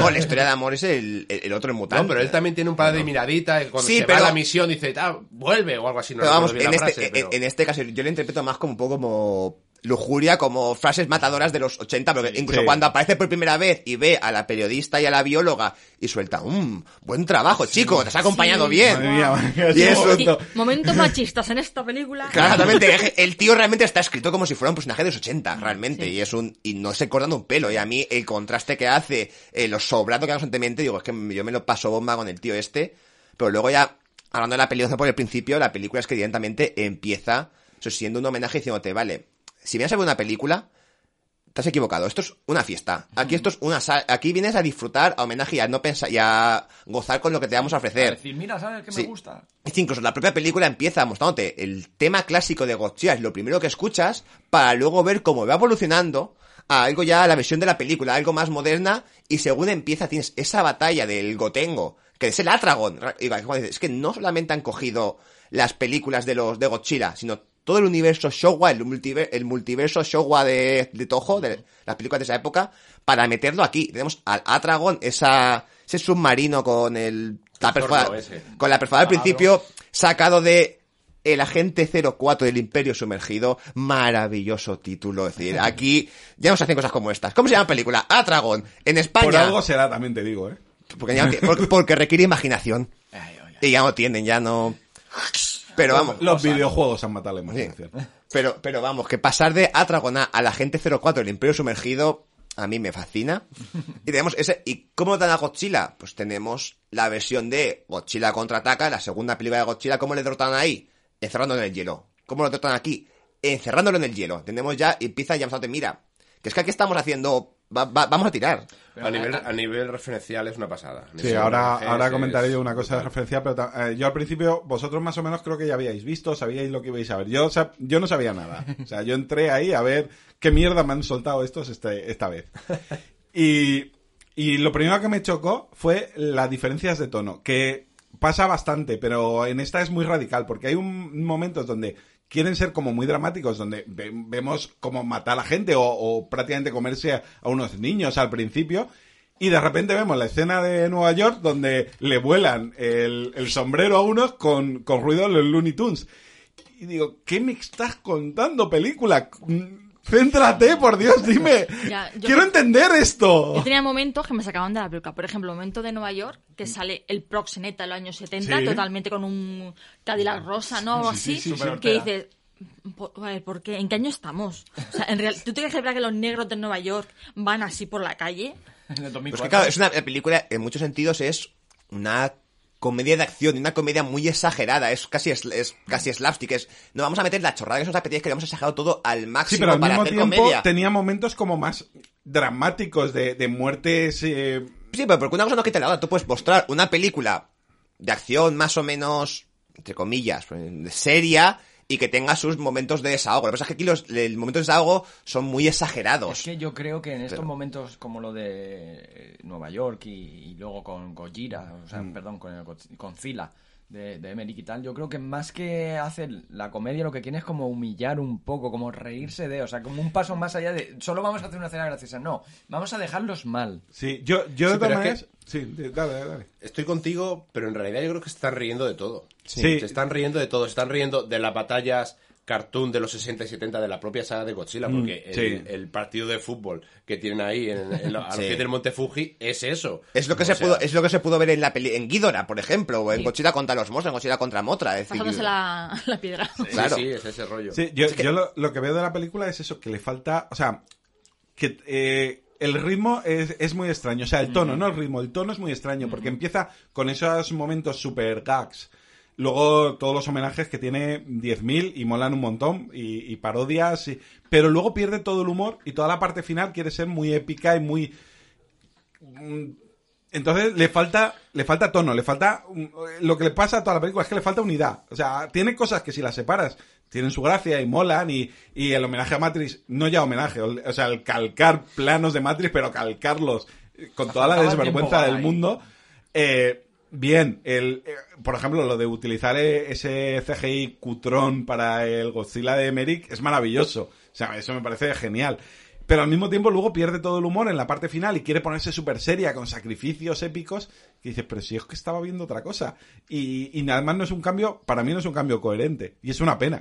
Es como que no quieres, no sabes qué quiere ser la Eh, película. eso, eso. No sabes qué- por dónde va a tirar, no sabes si, si es comedia, si es drama, si es acción. Acción. No, no, te pierdes, no... También, no sé si lo hemos llegado a comentar a fondo, el que el contexto de esta película era que iba a ser como el que cerrara Mm. ya, de, se suponía que para siempre, las películas de Godzilla. Entonces, Sí, claro, bueno, eso es una fiesta de, de películas. Bueno, ta- tanto como cerrar las películas de Godzilla, no lo sé. Yo creo que era cerrar, sí, la Cerrar etapa una Millennium, época, sí. Cerrar la etapa Millennium, porque luego, de hecho, hicieron ya, bueno... Además, se- se- después, se super hubo un salto grande de tiempo entre esta y el siguiente proyecto. Pero O porque sea que también to- fue porque fue por- querían cerrar la etapa. El Tomiyama estaba, creo que, por lo que recuerdo, el productor acabando y dice, voy a hacer la última de la etapa Millennium. No para cerrar las películas de Godzilla, sino cerramos esta etapa y haremos otra. Sí, que además se fue cuando se de- demolió la piscina, la piscina donde grababa las escenas de Kaijus ahí, de- y ya la que idea era cortar un poquito y dejar, dar descanso a la saga. Claro. Pero como fue un super fracaso, también porque fue un, costó un montón la película, fue la película- Claro. ha sido la película más cara por lo que recuerdo, ¿eh? Costó Sí. 20 millones de dólares, creo, si no recuerdo mal. Y fue un super fracaso, pues dijeron,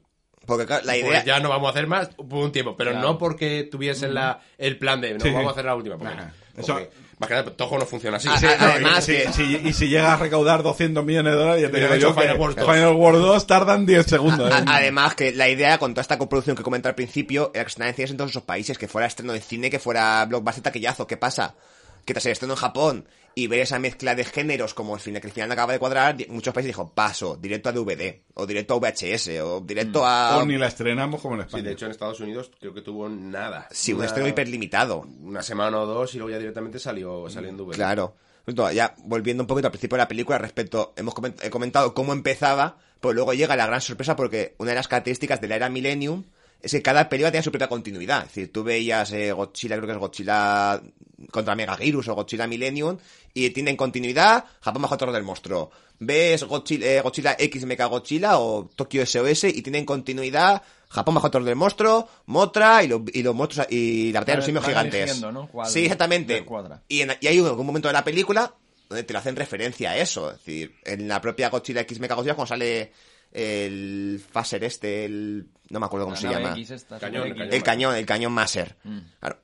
Y aquí es nada más empezar, es decir, te han mostrado como que a Godzilla y después dicen, no, vamos a hacerte, vamos a mostrarte toda la...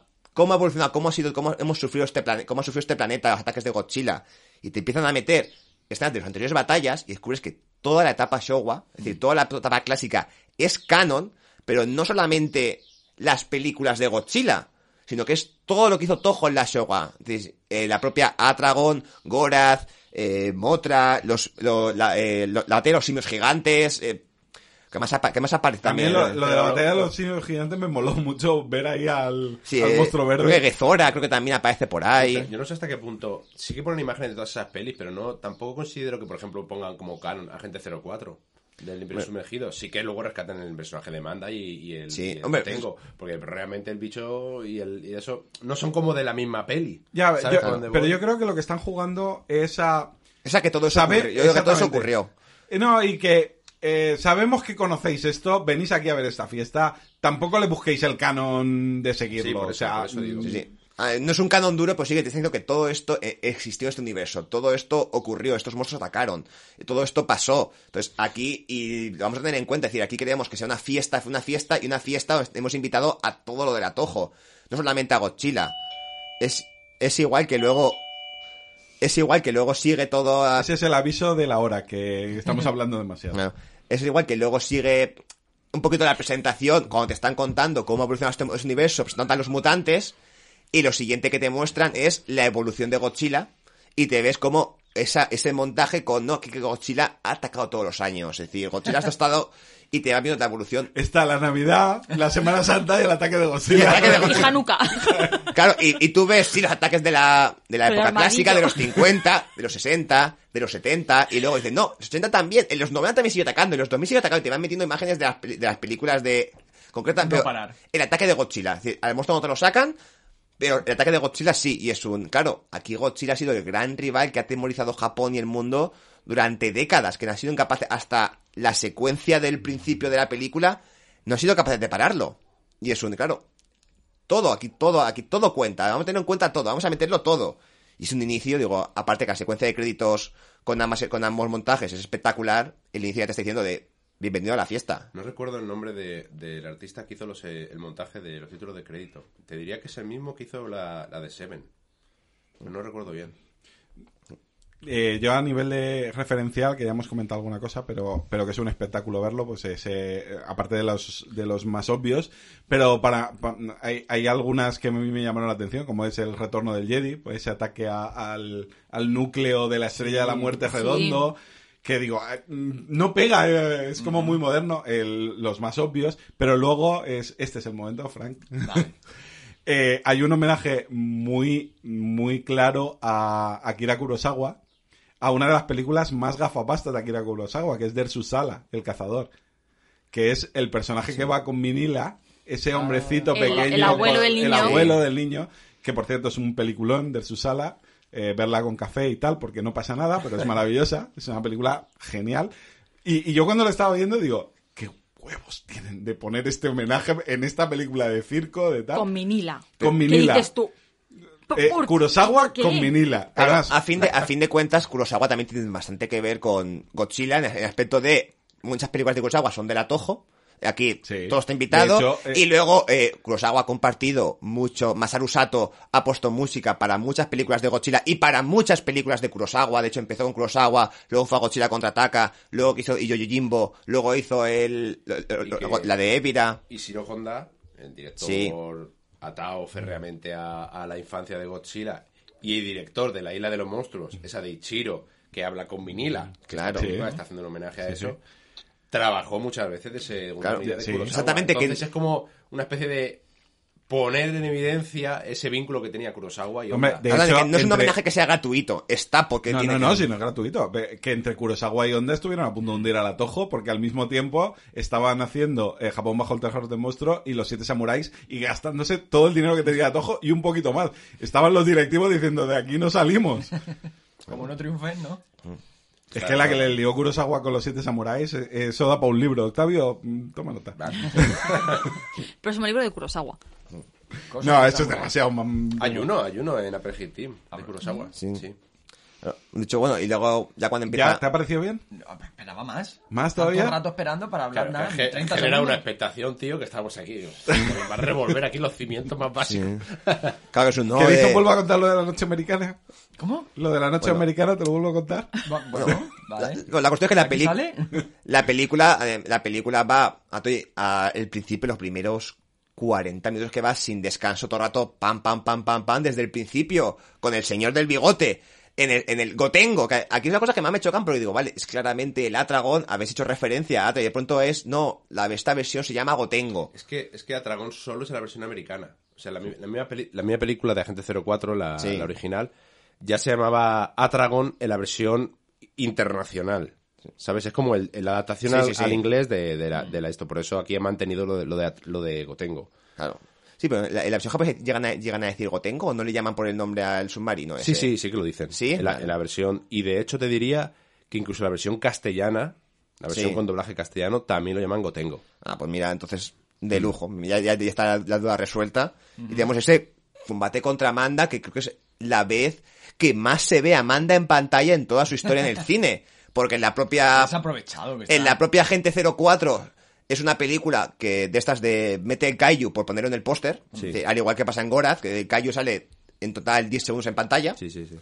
Luego salió con su el, el- el traje que hicieron para Amanda en la, ima- en la invasión de los extraterrestres. No, pero ahí sí que tienes un minutito de gloria enroscándose en el puente. Claro, pero que también que salen 10 segundos. Sí, bueno, un poquito más quizá, pero sí, sí. Claro, y aquí es cuando debemos de verdad pelear, mo- mo- moverse por el mar y vemos aquí pues un minutillo. Digo, venga, vale, has multiplicado tus apariciones. Es que lo que tiene esta película que mola y a la vez también es que, es que Final Wars es un arma de doble filo.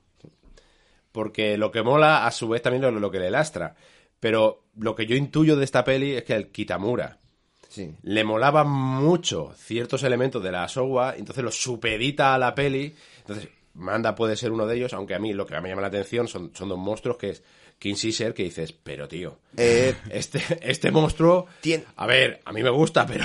a ver, King Caesar está porque es la película favorita de Kitamura. Es decir, que él mismo lo, él mismo lo ha dicho de realmente. Y tú ves la propia película y realmente lo que él tiene un fervor es la Showa, la época clásica. Y es que el propio argumento de la película es coger todo lo de Showa y decir, voy a juntarlo todo. Sí, que, que está claro que él era un niño en los 70, más que en los 60. Sí. Y lo que más le impactó, pues eso. Claro, eh, Godzilla contra, o sea, Godzilla, máquina de destrucción, King Caesar, y sobre todo, el Kaiju que más le flipó al hombre este es el Gaigan, el Gigan, porque Sí. es que la importancia que le da, Y que como- es como el con- y villano con en la sombra. Sí. O sea, que sale ahí, lo tienen ahí como fosilizado, luego se recupera, y El- luego, el- el combate contra Motra, es el, el- como la batalla B de la película, Sí. le dan una importancia, y tiene...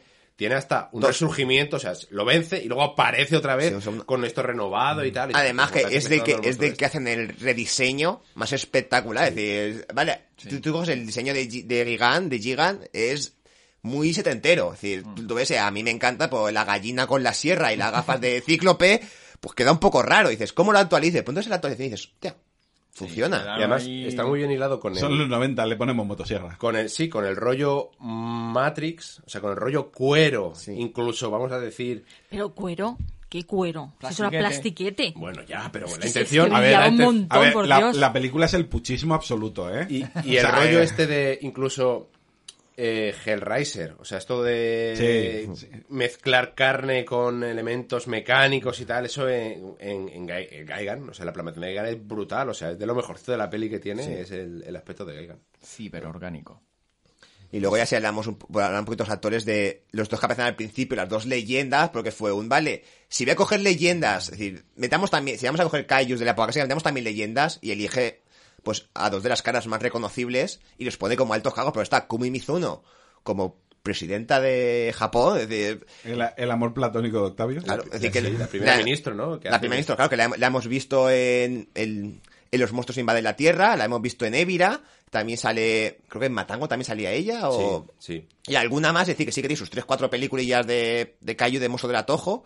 Y luego Atacarada, que pues, eh, más, más leyenda que él. Es que se come la película. eh. Complicado. Se come- Cuando da las conferencias allí, las caras, ahí diciendo, soy el puto amo. ¿Qué pasa aquí? Está. Dices, Pero es que- Y lo sabes. Y lo sabes. Y, y máquina. cuando vuelve hecho villano, que dices, "Mm, pero no sospecháis. O sea, Mira, yo creo es que- que no puede poner más cara de malo. Es que yo creo que al Y tío el le. perro, la cena con el Sí. perro. Y que se, y se lo, y se lo noten, porque no parpadea. Tío, ¿en serio estás mirando a una persona a ver si parpadea o no? Al, al tío yo creo que le dijeron, tú disfruta. Sí. Se pone, ¿pero qué hago? Eres el malo, pásalo bien. di- pásatelo bien. Lo Porque, fenomenal, eh, es que incluso la primera escena cuando es bueno, cuando es el, es el secretario general de la ONU, de las Naciones Unidas, ahí. Me hace una gracia. Es perdona. una ONU pequeñita, eso sí. Es que me hace gracia siempre porque las películas japonesas ponen a la ONU muchas veces en un papel protagonista de que como Sobre que todo es en los montajes americanos. y sin embargo en Occidente a la ONU la tenemos como que ahí no hacen nada, que, que no sirven para nada y en Japón es al revés, lo, lo tienen muy presente porque muchas veces lo hemos visto en las películas de, Claro. de Kaiju. Y luego en los montajes americanos también muchas veces, cuando tienen que meter algo, ¿qué metemos? La ONU. Sí, pero estos villanos son, son, son, son malos, pero malos de no saber hacer las cosas. Porque ya que haces un doble, por lo menos eh, mírate su historia. Mírate que tiene un perro, por lo menos. y cómo es el perro y cómo se llama. Facebook, Mírate el Facebook, A las ver, fotos. lo, lo de torpes es porque en el momento final están los dos eh, ancianetes con pistolas, con dos, ma- con dos científicas con pistola y 200.000 mutantes. no- Homenaje a Star Wars. y no son Lo mucho que disparen no les da. No, no le da a nadie nada. En esa película no le da a nadie nada. Pío, pío, pío, Y, y no, y no te falla los, mu- los estos humanos mutantes que no sé qué, porque yo no tenía la sensación de que eran Nada. tan poderosos. Ni, ni nada. O sea, de que eran nada. El ¿Qué problema- poderes tenían? O sea, mm, brr, pegaba puñetazos más fuertes. No sé. A ver, es que este aspecto no son, los presentan como mutantes, pero en efecto es como una especie, como que una evolución del ser humano que ha desarrollado un gen extra que Pero le da... por los extraterrestres. que le- por el, el gen M, que dicen a través de los extraterrestres de los monstruos, que de alguna forma, por lo visto en el pasado, algún monstruo y alguna humana hicieron algo... Hicieron triqui triqui. Eh, eh, eh, este, Esta parte del programa está dedicada a Karel con mucho cariño. Sí, y, y, y- y, pues hubo un gen que se fue delando y al final pues ahí hay muchos humanos con el gen M. Pero lo que te dicen no son mutantes rollo X-Men, es decir, no aparece uno con poderes de transportación rollo nocturno, otro que lanza rayos por los ojos, otro Sí que que... saltan como más... Son lo que Power tienen es- Rangers lo con que- trajes negros. Sí. Lo que, lo que tiene son mayores habilidades físicas. Es un poquito rollo, Y- por así decirlo, Capitán América. nazis. Que no es un...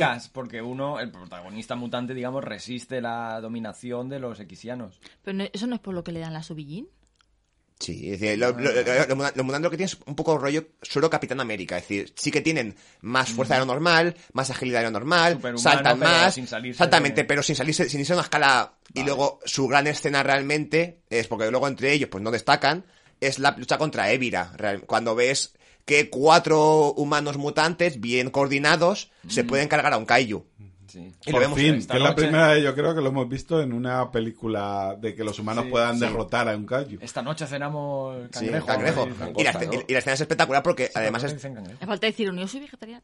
Claro, Sí por. que lo dice, sí que lo dice. ¿Sí, no? Sí. Al final el Kazama cuando se sube arriba y, y no sé si antes o después de disparar dice, lo siento, soy vegetariano. Y dispara Pam. o es Ah, justo sí, después de, de disparar. Claro, sí, porque sí, la sí. escena es espectacular y además es de las poquísimas. adelantada a las modas. Claro, es de las poquísimas veces que vemos humanos interaccionar con kaijus, porque siempre ha sido. Eh, súper bien, ¿eh? O sea, claro, la película, o sea, la escena es súper potente y dinámica. O sea, yo la está, tiene una energía esa, esa parte. sí, que tú ves y te- otras películas que han hecho, es que la única película que se me ocurre que haya hecho algo similar es, Isla- es Kong, la isla calavera. Cuando está eh, Samuel L. Jackson cara a cara con el monstruo y se quiere pegar con Kong cara a cara, que vemos ese, ese, ese, ese, enfrenta- ese- ese du- ese duelo de miradas. Pero ninguna película más con todo el CGI moderno lo ha intentado. Falta... Bueno, en la, en la etapa Millennium sí que hay un poquito de intento de, de acercamiento entre la persona o llevarlo algo más a lo personal. ¿No Sí. te acuerdas en la de Godzilla Millennium?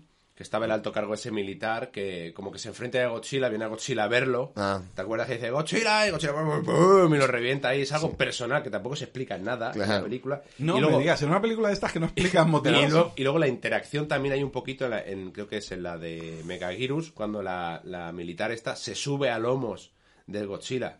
Que, que es imp- imposible desde el punto de vista de la radiación que emite. Pero bueno, que sí que en esta etapa estaban ahí jugando un poquito. Claro. Esta- ¡Fallo de continuidad! esto es lo que, lo que más desarrolla en todo eso. Pero que si hay un intento de, de, de conexión corporal, por así decirlo, entre la persona y el... Y el, y el Claro, lo que es que este es la gran escena. Sí. Y realmente cuando, cuando, Para mí es la mejor de la película. cuando a va- nivel de humanos con. Sí, sí, con sí. Que cuando van saltando de pinza en pinza y van colocando cómo se coordinan. No, unos de, de francotirador disparando por detrás, otros moviendo. Y digo, vale, la escena es espectacular. Y- Para compensar tenemos la escena de las motos, que es, Sí. si ya lo hizo mal eh, Misión Imposible 2, nosotros podemos hacerlo peor, porque somos Japón.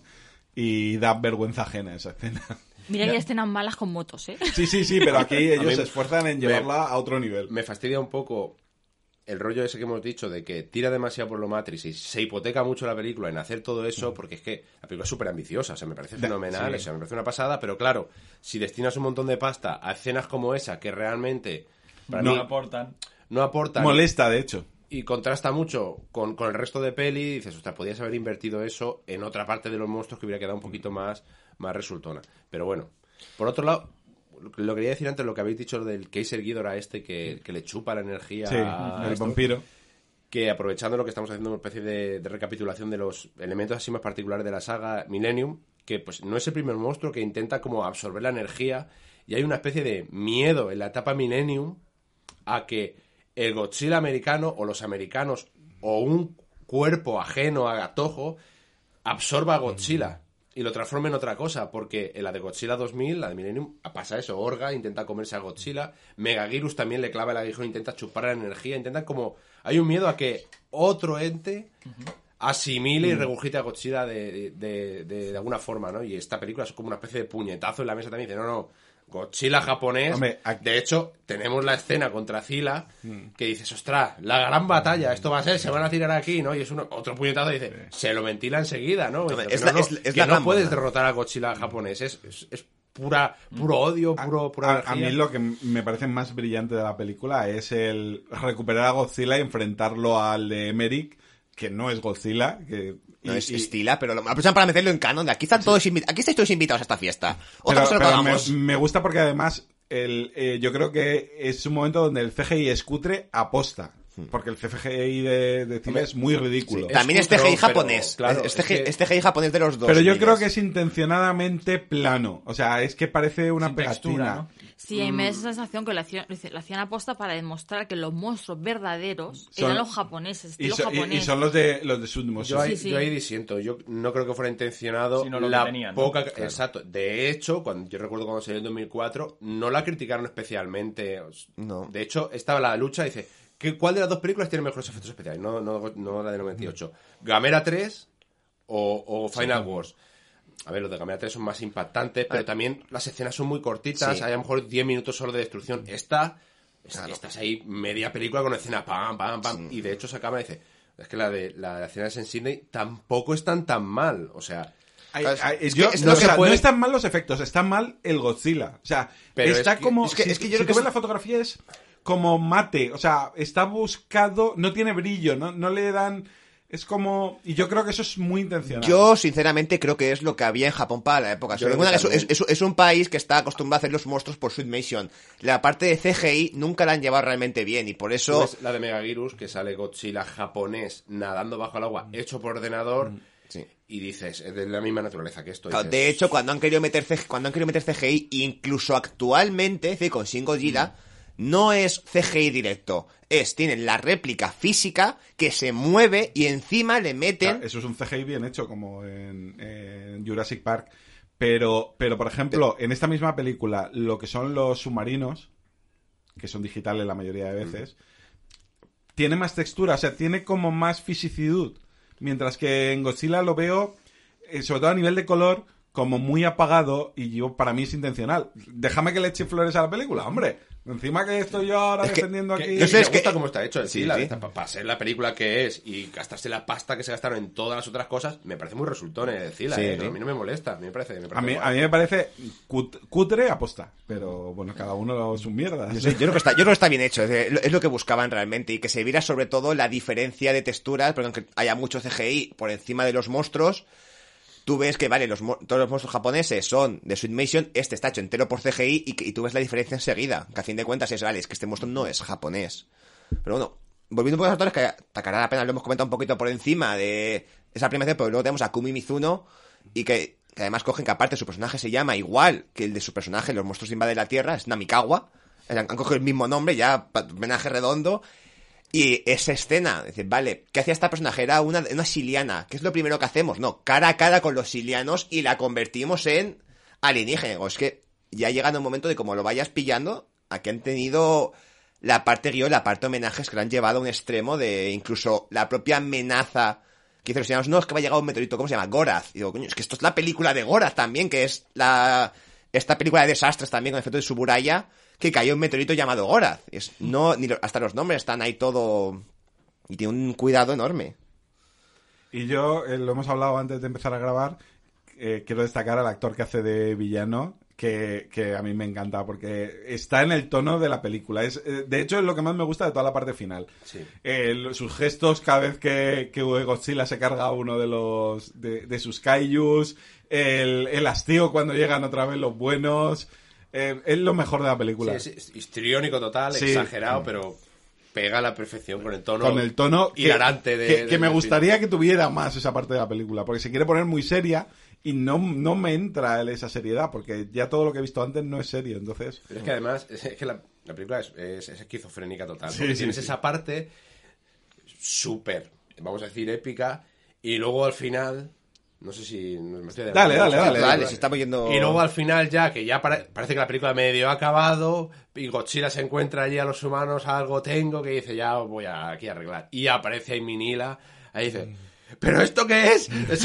La película ahí, el Minila así con los brazos ahí, te dice... Y el niño al otro lado. Y al otro lado dices, ay madre, ay Mensaje, madre, de, madre, mensaje. de- madre del señor. Pero que en la película, de repente, dices, olvídate de Matrix, olvídate de te Ahora es la isla de los monstruos. Ahora es la isla de los monstruos. Y dices, ay, por favor, ay, por favor. Que Vinila lo sacan solamente para que al final haga eso. Sí, sí, Porque sí. el- Y es que cansidísimo. el niño igual, el niño y Vinila están para que Sí, hagan es- eso al final. Y para el homenaje de Dersu Es el homenaje a la isla de los monstruos de decir, no, venga, Minila, el pequeño, el que tiene esa, esa, esa relación con los niños humanos que le pueden entender. Pero además, me, me mola porque si os, acor- os acordáis del mensaje de la isla de los monstruos, no era un mensaje muy positivo. No, no, no, al final el mensaje niño era, es, me ha- Cúrrale, cúrrale, Cúrrale. si te convertirás tú en el abusón. Exactamente. alfa". Ese no mola mucho. Y este es, no, vamos a parar de Ah, pelear, ah. ¿no? Sí, vamos a eh, calmarnos, vamos a vamos a calmarnos, vamos a. Eh, vamos calmarnos. Eh, claro, bueno, o sea, como los niños son la salvación, porque, Sí, porque hacerle más caso a los niños, ¿no? Y este rollo, Sí, a mí porque me además mola. tenemos la, la versión del abuelo del cazador, cuando le cuenta por qué él- hay que temer a los monstruos y cuenta historia, no es que en el año 54 atacó Godzilla. porque hay que temer a los monstruos. No es obvio. Claro, pero No, le, pero- le- le cuenta todos los desastres. Porque en tres frases te resume la esencia de Godzilla. Exactamente. "Y utilizaron un fuego que cabreó mucho a Godzilla. Y desde entonces está cabreado. Y ahí está. Joder, ya está. Ya Era- está. Sí, Y luego tenemos a Mika, y es el niño, la nueva generación, tanto el niño que entiende que no la violencia no tiene que ser solución, como Minila, que tiene relación con los niños para parar de pelearte ya. Que tenemos esa. eh, El viaje es un poco pesado porque no aporta nada, pero bueno, cuando llegan a la escena final dicen, vale, para eso estaba Minila, para calmar a, para calmar a su padre y recordarle que la violencia no tiene que ser solución. Y el niño igual. Tiene, tiene su rollo follamentes, tío. Ver ahí. Aparte, Ver hace- ahí a Minila en la, en la furgoneta. Ahí, vamos, tal, dices. Tú estás viendo la película ¿Por y sale eso ahí, el abuelo conduciendo. El otro, y Minila. espérate, espérate, espérate, ¿qué- ¿cómo se come esto? Pero es que la película ¿Qué es todo- estoy viendo? es que la película es así todo el tiempo. Aparte- pero, pero es que eso Te- en pero concreto es que te metes, dices, te metes de repente en la película, venga, vale, unos aliens a darse de hostias, bien, y de repente, corte, Minila, uh, uh, uh, empujando a furgoneta. Tú imagínate Uh, uh, haciendo uh. zapping y ver eso y decir. Es que te tienes que quedar a verlo, ¿eh? Te tienes que quedar a descifrar que es ese enigma Esas cinematográfico. cosas son las que a mí me sacaban de la película. Porque, por ejemplo, cuando sale el niño canadiense, a mí me recordó a Willy Wonka. Porque tiene Sí, hasta la boca claro, manchada de la- chocolate. Y digo, ¿qué pinta Willy Wonka aquí? Por Dios. Luego, los Power Rangers. En realidad no es Willy Wonka, es Augustus Gulp. Bueno, Augusto, disculpe. Luego, el malo. Mucho rollo Matrix, ¿vale? Pero yo, mm, ya ver esas cejas, el cuello levantado de la chaqueta, y los pelitos aquí puestos, a mí me recordaban a Jared de, de Dentro del Laberinto.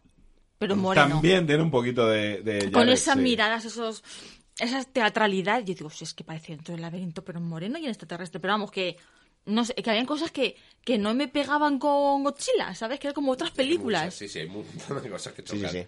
Yo, bueno, por, por comentar lo de, mi, lo de Minila, es, a, mí, a mí la parte de Minila celebrando con las victorias de Godzilla me, me flipó de pronto saltando. Y luego que hacen canon que Minila puede cambiar de tamaño a voluntad, que se vio la isla de los monstruos. Era un sueño, era Sí. monstruos eran pero pues no. No, ¿Cómo no era un sueño, ocurrió de verdad. De pronto, bueno, vale. Hostia, un- Y luego lo que ha comentado de la- esa escena que está Godzilla ganando a todo el mundo. Hemos visto a Minnie a celebrar y de pronto vemos a un niño americano súper fan de los kaijus con muñecos de todos. Y de pronto está jugando, tiene casualmente con todos los kaijus de Godzilla y una tortuga azul que es Squirtle, el Pokémon. Y de pronto coge la tortuga, la tira y dice, tú no vales perdedor. ¿A qué se referirá? ¿Las tortugas no valen? ¿Mensaje, Mensaje, a Gamera? mensaje. ¿O Pokémon no vale? ¿Godzilla es el que representa a Japón? Me valen los dos mensajes. Mensaje a la O sea, competencia. Estoy a favor de ellos. Yo no le perdono a la película que no salía la canción de Motra. Yo tampoco. Eso es verdad. Yo Cuando sale la Sobillín, digo, Por cierto, un poquito de fondo lo de la ir quitándole Motra. ropa a la Sobillín, en la próxima japonesa ya salen sin nada, ¿no? Pues ya hacen doble ya directamente, no sé. Bueno, creo que es la última vez que salieron. Ya no. Sí, ya no, han No, vuelto a hasta, la, hasta, las de, hasta las americanas. Claro, de hecho, Pero las americanas. las quitaron de Pero metraje. es que hasta la americana No, sale la ¿cómo que las cancioncita. metraje? Eh, las, la, la- las americanas Sale una foto, ¿no? De No, y sí que No, sale. Es una de las protagonistas. Salen Salen las, salen las científicas que, que son, gemelas, que nunca que son gemelas. Sí, que sale una no foto de la, sale una foto de la familia. tribales, ni cantan ni Claro. entonan la Sí, canción. pero también entender que son las Hombre, modernas. Claro. A ver, te- son las... Mm, No... regurgitación del concepto. Sí, ¿Te das a ver, son baile- las dos gemelas, revolución. claro, son- Es que a, a Octavio le duele. No, son, película. son dos gemelas que... reconcilio con ella, tío. Han pegado un golpe sobre la mesa. son, a ver, son, en la película son dos gemelas que han trabajado en Isla Infanti que viven en una familia donde todas las mujeres son gemelas, pero sí, Sí, que pues, había una tú- parte postcréditos donde sí que salían las Sobillín, que había una nueva, las hijas, una de ellas que también eran gemelas, que estaban donde el huevo y sí que iban un poquito como vestidas, que eran de de la hecho- de Isla Infante. Una de Esa, ellas- ese lo quitaban del metraje. Una de ellas, de hecho, está cuidando el huevo de Motra, Sí, si no sí, recuerdo ¿verdad? mal. O Pero sea, que esa es una especie de adaptación del concepto. Lo, lo más Claro. fiel en ese sentido es esas que no os gusta a ninguno, la- las de anime de Netflix. Ahí sí que Sí, salía. esto- Miana Ahí sí que- No sé de qué me y- hablas. Y, Maína, De hecho, las dos, las dos claro. gemelas y tal. Ah, sí que eran. de, de hecho, toda la adaptación del, del concepto de Isla Infante y eh, adoración a Motra eh, que hace la película de Netflix es maravillosa, realmente. Lo cogen y lo captan en- enseguida. Lo firmo, lo firmo. Sí. Que bonito, de referencias a, a Motra, en la parte de la Sobillín, que es bastante gratuito, que luego tiene su razón de ser, porque la cruz que le dan para ayudarle a protegerle, esto, te- esto ayudará en un futuro. Yo te dejo esto aquí. Y para, sí, para que te hecho, ayude. cuando le da, le da la cruz esa, una cruz rara, a, a la chica, después es cuando a él lo posee el malo. O sea, que Sí. era eso lo que evitaba que Claro. lo poseyera. Que aquí tenemos otra vez las Esa es habilidades. El símbolo de Motra que se leía la, la de 61, que montaban ahí el rollo. Sí, que aquí vemos las habilidades mágicas y súper telepáticas de la Sobillín de crear videoclips en la mente, como vimos en la película de Ghidorah, cuando van a la televisión y de pronto te meten un videoclip y dices que el poder telepático. Aquí igual, de pronto todos se teletransportan a la isla para que les den... Mal, pero... a- Hemos tenido una visión. Todos la misma Todo. visión. Sí, O- pero a o mí- no, o te lo hacen en rollo padre familia y están así.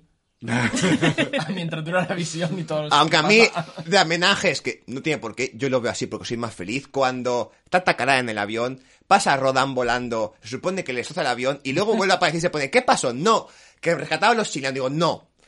Tú te caíste del avión, tú te caíste del avión, atravesaste un agujero de gusano, que te atravesó otro agujero de gusano y te llegó a la nave de los silianos. Esto es así. Pero que sí que puede ser un rollo guiño a Ghidorah. O sea, Sí, porque sí, sí. pasa igual. va Faltan avión, gorgueras, explota. Claro. Explota y luego aparece por ahí. No, estoy bien, estoy, Estoy bien. bien, claro, yo lo vi. ¿Cómo hemos perdido el canon de cosas de monstruos? Eh? No, pero es que además es doble, La o sea, explicación cámara posible. Porque el avión explota.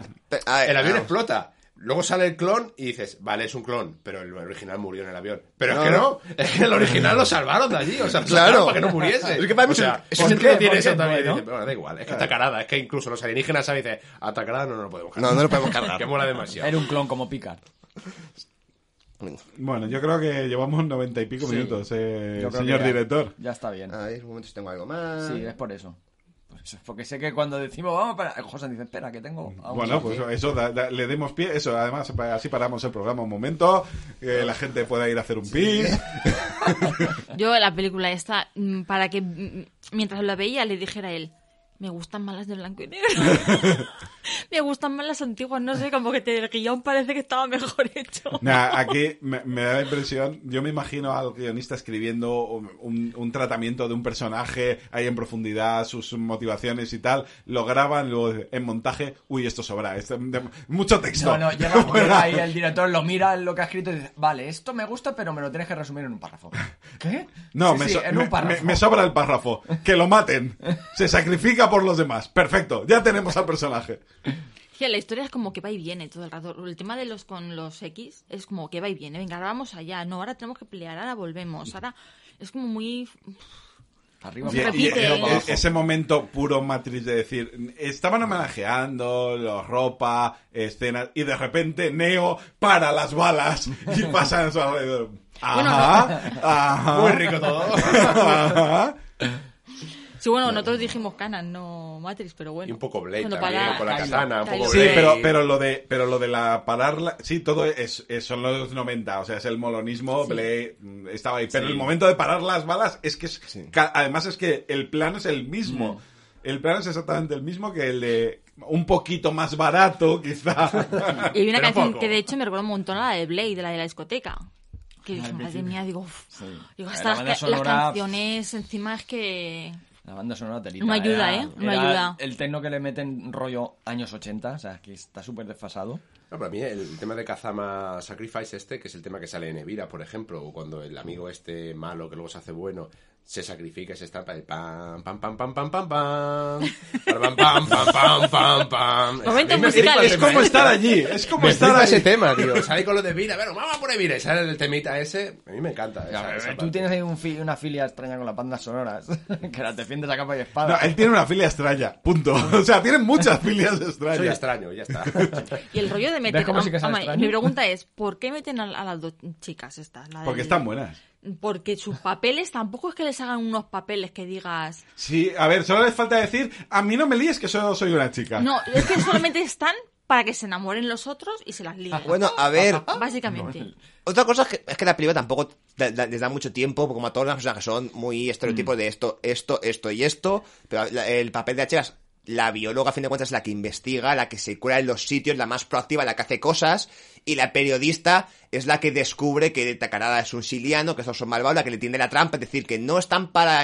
De hecho, el romance es lo de menos, casi no, no hay realmente romance. ¿eh? Son las únicas que se paran a pensar, los otros están tomándose de hostia. Exactamente, que decir que Espera, son- Espera, espera, las Son, son las que ponen la sensatez. que Espera, son espera. ellas las que hacen avanzar toda la trama y las que de verdad hacen que le investiguen. Sí, De- pero en la película no queda... Queda Porque como que son es el chico. El Pero, que pero salva. al el- final, el chico es el de la batalla. y va por la Claro. Es- una película japonesa. Queda muy, muy tapado. Es una el película japonesa, es el chico el que salva el mundo. Bueno, el guapo. El, el Y perro, el perro sobrevive, que eso es bueno. El perro sobrevive. Los perros, los perros sobreviven siempre. Niños y animales sobreviven. Bueno, vamos a, a ir cerrando. Sí, como quisiera decir que realmente durante la, prom- fue durante la promoción de esta película donde Godzilla le dio la estrella en el Paseo de la Fama de Hollywood. cierto. Es si veis la foto, decir que está Godzilla ahí pues, para poner las manos en las garras, pues ahí fue durante la promoción de esta todo- película. Sobre todo el Boulevard a la vez. Exactamente. De alguna hizo, la, ma- hizo el truco de Minila, se, se ve que la aprendió, se volvió chiquitín y pues oh, entonces, No, ahí es que la huella solo la puedes ver desde el espacio. Claro, lo, lo que no sé si fue el primer, la- el primer japonés en estar en la estrella de la fama de Hollywood. Creo que no, creo que no, creo que habían otros. Bueno, Bueno, una foto con la estrella, ¿eh? ¿Qué? Tengo Ronda. una foto con la Ah, estrella de mira. Godzilla.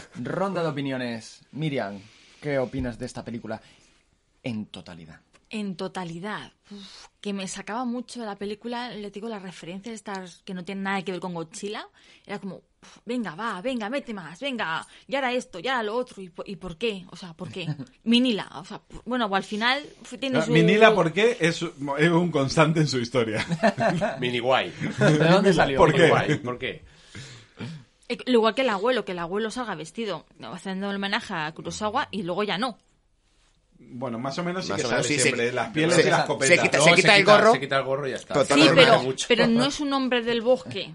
Tiene su camioneta y esas Ya, cosas, claro. ¿sabes? Que Esto no... es opinión, no es meternos a seguir hablando de la película. Dale, dale, dale con la taza. ¿Para qué me dale. invitas? Si sabes cómo me pongo, ¿para qué me invitas?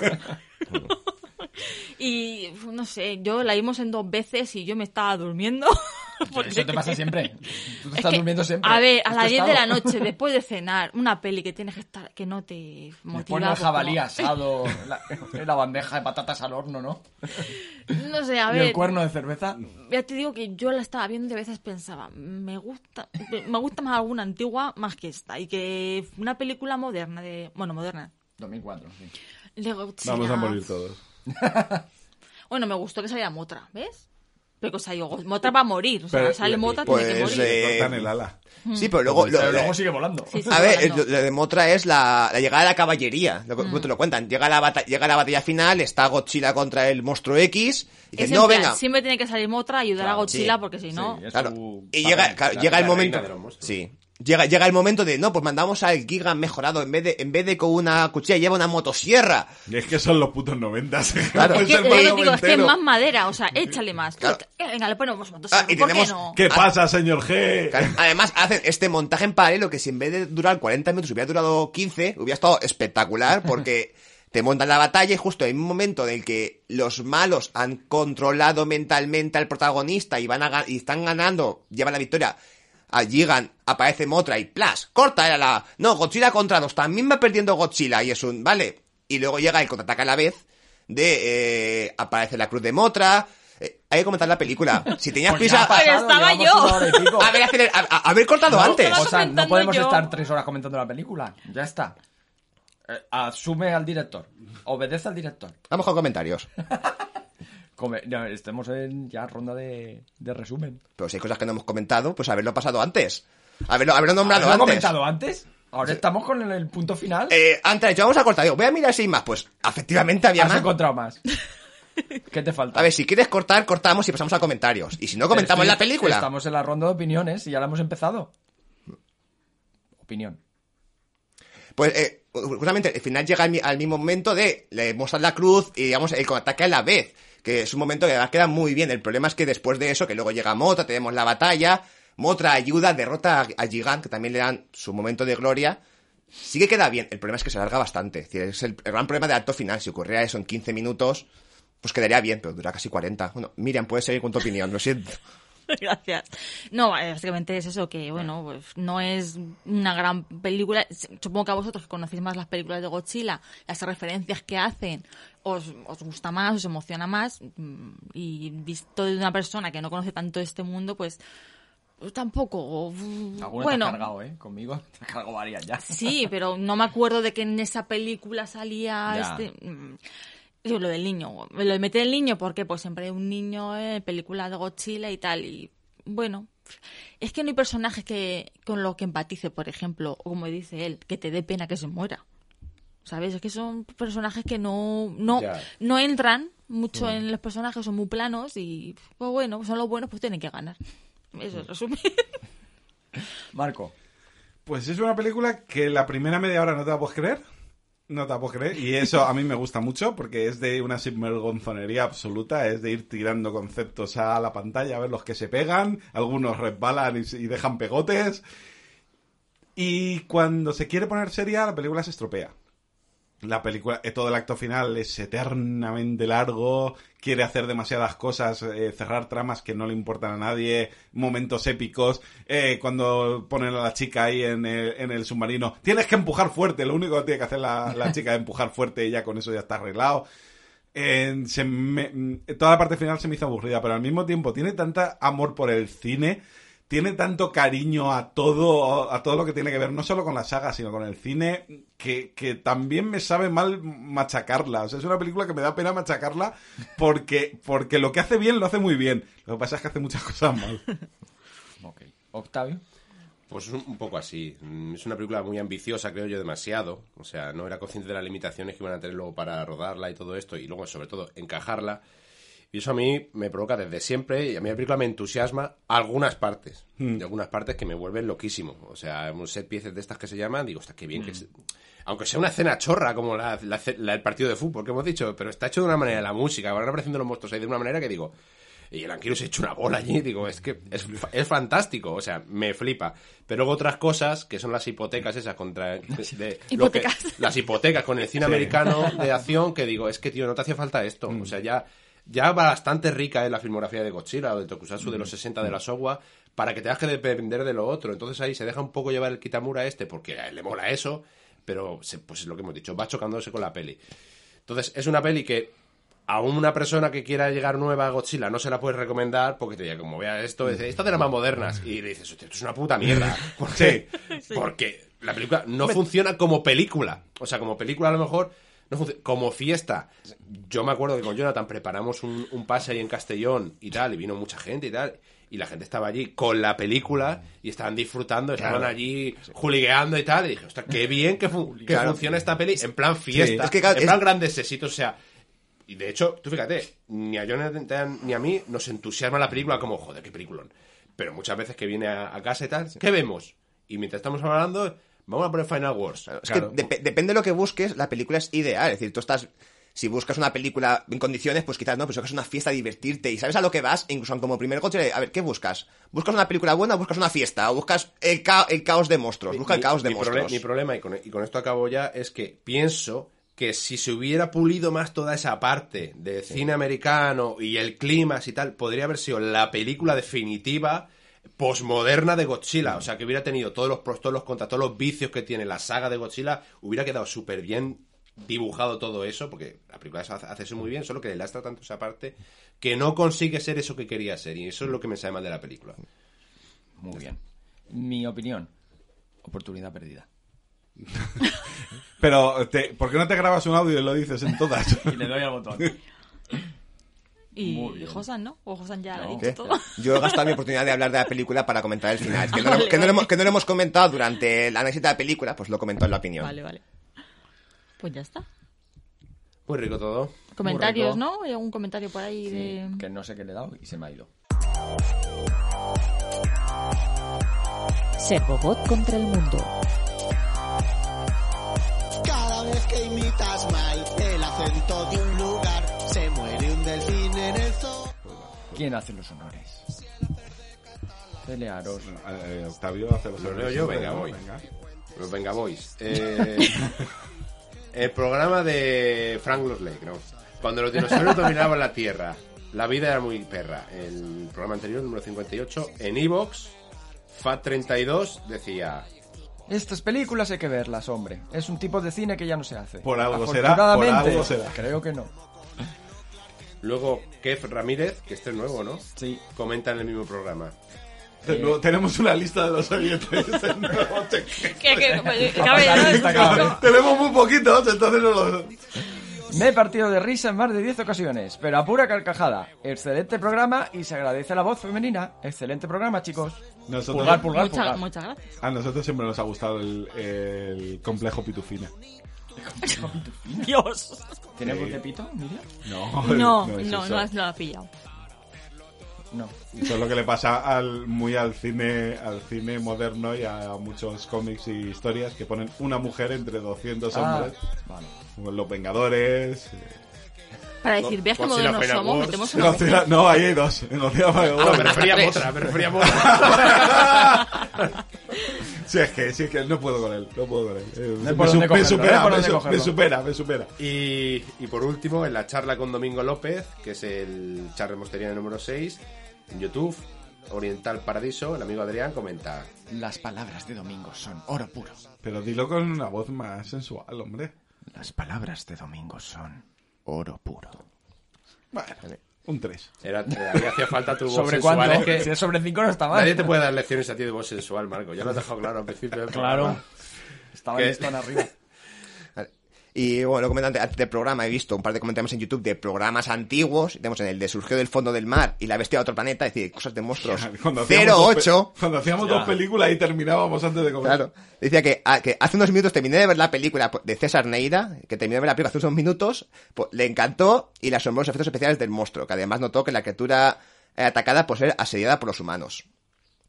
Y luego en el programa de los misterianos y el increíble Barán, el 07, Y el- eh, Entonces hacíamos hasta programas buenos y todo. eh, eh, Juan Carlos Valencia nos dice, mucho hablan. Eso es verdad. Eso que es poco callan. Cállate la boca. Cállate la Mucho boca. hablan, Eso es verdad, callan. eso es verdad. ¿A quién iba este mensaje? ¿A nosotros? ¿A la película? ¿A... Da igual. A los- a. ¡Mucho hablan!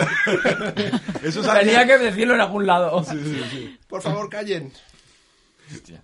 Rollo el hombre con rayos Ya- X en los ojos. o sea, pero ya, revés, ya, no oídos. aguanta no, no leer. O sea, ya es que ni hablar, ni escuchar. A mí ponerme lucecitas que brillen, por Dios. Pero como en el poco escribes. No te enfades, ¿eh? No te enfades. Cada que Paul lo que comenta. Hombre, pa' uno no, tenemos ya ahí... Dos, tenemos. Hombre, han multiplicado por 100, ¿eh? el- Los comentarios, un 100% más. multiplica por cien. Las no, matemáticas no. y tú son como la tecnología y tú, ¿no? Eh, ¿le- le- qué? ¿Tú quién? ¿Cómo? Eh, ¿Qué tenemos para el próximo programa? Próximamente en Cosas de Monstruos. Pues para el próximo toca peli... Flash Gordon. Por, fa- por- por favor, no cualquiera menos esa. No estés metiendo pensamientos. No subestimes el poder de los falos, la- el erotismo, porque va a ganar esa. La, la- la cuestión... Debería de ganar. Roger Corman lo sabía Bueno, muy bien. bueno. Una Ah, tía eh, en pelotas en, la, en el poste. Espera, espera, que Josan explique lo que toca. Eh, para el próximo programa toca película no japonesa, así que hemos decidido volver a hacer encuesta. Está la encuesta, pues si estáis viendo escuchando el programa en directo, la abrimos ayer, eh, día 25, y va- bueno, día 26, y está abierta del 26 de marzo al 2 de abril. Así que si, la- si nos escucháis el mismo día 1, aún podéis llegar a, aún podéis llegar a votar, si nos escucháis por iVoox. Y si no, pues seguidnos en Twitter, en arroba mosterianos. Y eh, bueno, que pueden votar por Twitter. Sí, en la encuesta de Twitter. Mosterianos. Y, Julio ya está diciendo que Flesh Gordon no, pero es que Julio no tiene criterio, ni cerebro, ni nada. ¡Fuera! Te expulso del programa. Y luego aquí, pues dijimos, cada miembro eligió una película. Eh, ve- miembro Flesh Gordon. Ya estamos. estamos Ahí. Ya Estamos me ahí. la cabeza, Estamos tío. ahí. Marco, la película. Inception. Pericéntrica, ya Inception. Ah, las, cua- las cuatro opciones son que a Marco le apetecía porno, así que dijo que Flesh A mí Gordon. me apetece porno. Vale. Por no ver otra cosa. Claro, Frank que propuso el pollo jurásico. Dios. Yo opté por una película entrañable, preciosa, todos los públicos? para todos los públicos, con una banda sonora espectacular de James Horner, y, eh, en busca del Valle Encantado. Ya, la- le- él sí puede venderla, ¿no? Él sí puede vender la película. Bueno, es que piecito es piecito. Piecito. Claro. Aunque bueno, nuestros chiquillos le intentamos por el piecito Y y, se aburrió. más que una otra. A ver, yo no, La yo, eh. yo no tengo ninguna gana de verla, ¿eh? Yo no la he ¿Han visto y no tengo ninguna un- gana. una franquicia de cuántas hay? ¿Ocho? ¿O así? ¿O No, más? 14 o 15. Sí. Y una serie de televisión. Sí. Claro, pero bueno, la, la primera es la que está de, la de Spielberg y George Lucas, que es la, la buena. Yo si sale esa, ese día no vengo. Pues es de lo mejor Pues, que hemos pues visto. mal, si no Por- viene el técnico, vale. Pues nada, la No, lo, lo- lo digo porque, porque la voy a criticar y, y os vais a enfadar conmigo. O no, igual te gusta. Es Igual un me gusta, es- es un- esta me ha gustado. Es un peliculón realmente. Pero, y Octavio trajo as Pterodactyl Woman from Beverly Hills. Es decir, Ostras. Una mujer ostras. que se convierte en pteranodón y copula con el marido. Eso... ¿Podríamos hacerla al revés? Un pteranodón que se convierte en mujer. No, copula con el marido y luego se convierte en trabajador. ¿Y el marido? También. ¿Y quién pone los huevos? Se supone que el marido. ¿Quién lleva los pantalones en esa relación de pterodáctilos? Bueno, como Bueno, curiosidad, que votéis a Flesh Gordon. como sea, eh, eh, la votación lleva solamente un día, falta toda una semana, y van, eh, Pollo Jurásico lleva el 8% de los votos. ¿Ocho? Muchos Ocho. me parecen. Muchos me Eh, parece. Pterodactyl Woman el 25%. Mucho me parece. Y empate con el 33%, Flesh Gordon y En Busca la del Valle buena Encantado. y el rollo. Es decir, votar por la buena, En Busca del Valle Encantado, por favor. Esto Flesh no, la- Gordon, esto lo Flesh impugno, esto es popularidad. Flesh Está claro que aquí los que más eh, fan- fans se atraen. No, los la- multicuentas de Twitter. A ver, hay que, tenéis que, tenéis Los que que, los que proponen películas buenas. Tenéis que pensar, ¿qué película les va a hacer explotar el cerebro? Las tetas de Gordon. Hay un momento donde que, eh, estaba Eh, chequeándola. no vale, no, vale, no, vale hacer spam, no, no, vale hacer no vale spam de por el que sale. No, no, no, vale. decir lo que O bueno, sale. yo lo he hecho, lo de popular, así que me callo. Bueno, pero, a ver, la coherencia no es algo que mantengamos en este programa. Bueno, que votéis y que, Que votéis- ya está. que votéis por Flesh Total, Gordon, cuando ya escuchéis esto ya la votación va a quedar Cu- cual- así que... Cualquiera menos Flesh Gordon. así Que no es porno, que no es porno. Que estuve mirando, yo creía que era porno, pero no, es peor. Es so- soft porn de ese. Sí. Bueno, vamos, vamos, vamos para allá. Antes de que lleguen los nuevos monstruos, nuestro equipo de élite se retira a los cuarteles. Josan, misión cumplida. Por cierto, una, una cosa, te voy a interrumpir porque me encanta interrumpirte. Eh, a Miriam no le hemos dejado elegir película porque es una chica. Claramente. Y, por, y porque en Twitter solamente da para cuatro opciones y porque lo elegimos por el grupo de Telegram No. que no que no está ya metida todavía. ¿No deja más? Y como es la becaria, En Twitter A ver, en cuatro. la próxima la ya vida. habrá consenso, ¿vale? Cuando Sí. me veas con el ojo morado... en la próxima, las cuatro opciones las tienes que decir tú. Ostras, no, por favor. bueno, eh, como íbamos diciendo, Josan, misión ¿te puedo cumplida. interrumpir otra vez? No, puede retirarse. Ah, nos vemos, pues, en principio seguramente en 15 días hablando de homenaje a Tacarada, así que hasta la próxima. Eh, el programa se, el, el- el- el programa publicará dentro de 15 días. Eh, tiene que escribir otro libro. A ver, Octavio, que los viajes en el tiempo son muy complicados. Eh, Para ti. ah, nosotros grabaremos en dijiste el- mañana. Eso me di- Eso me dijiste mañana.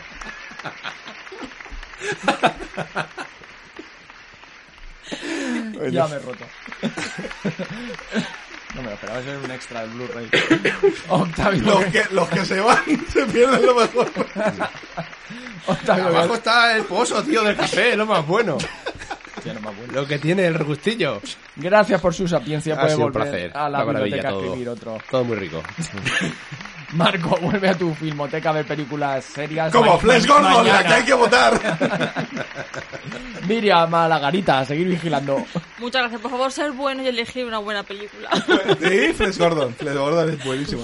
Y yo intento despedirme de todos. Nos Adiós. vemos- Adiós a todos. Nos oímos el mes que viene y recordad, donde hay Cayu, ¡Hay alegría!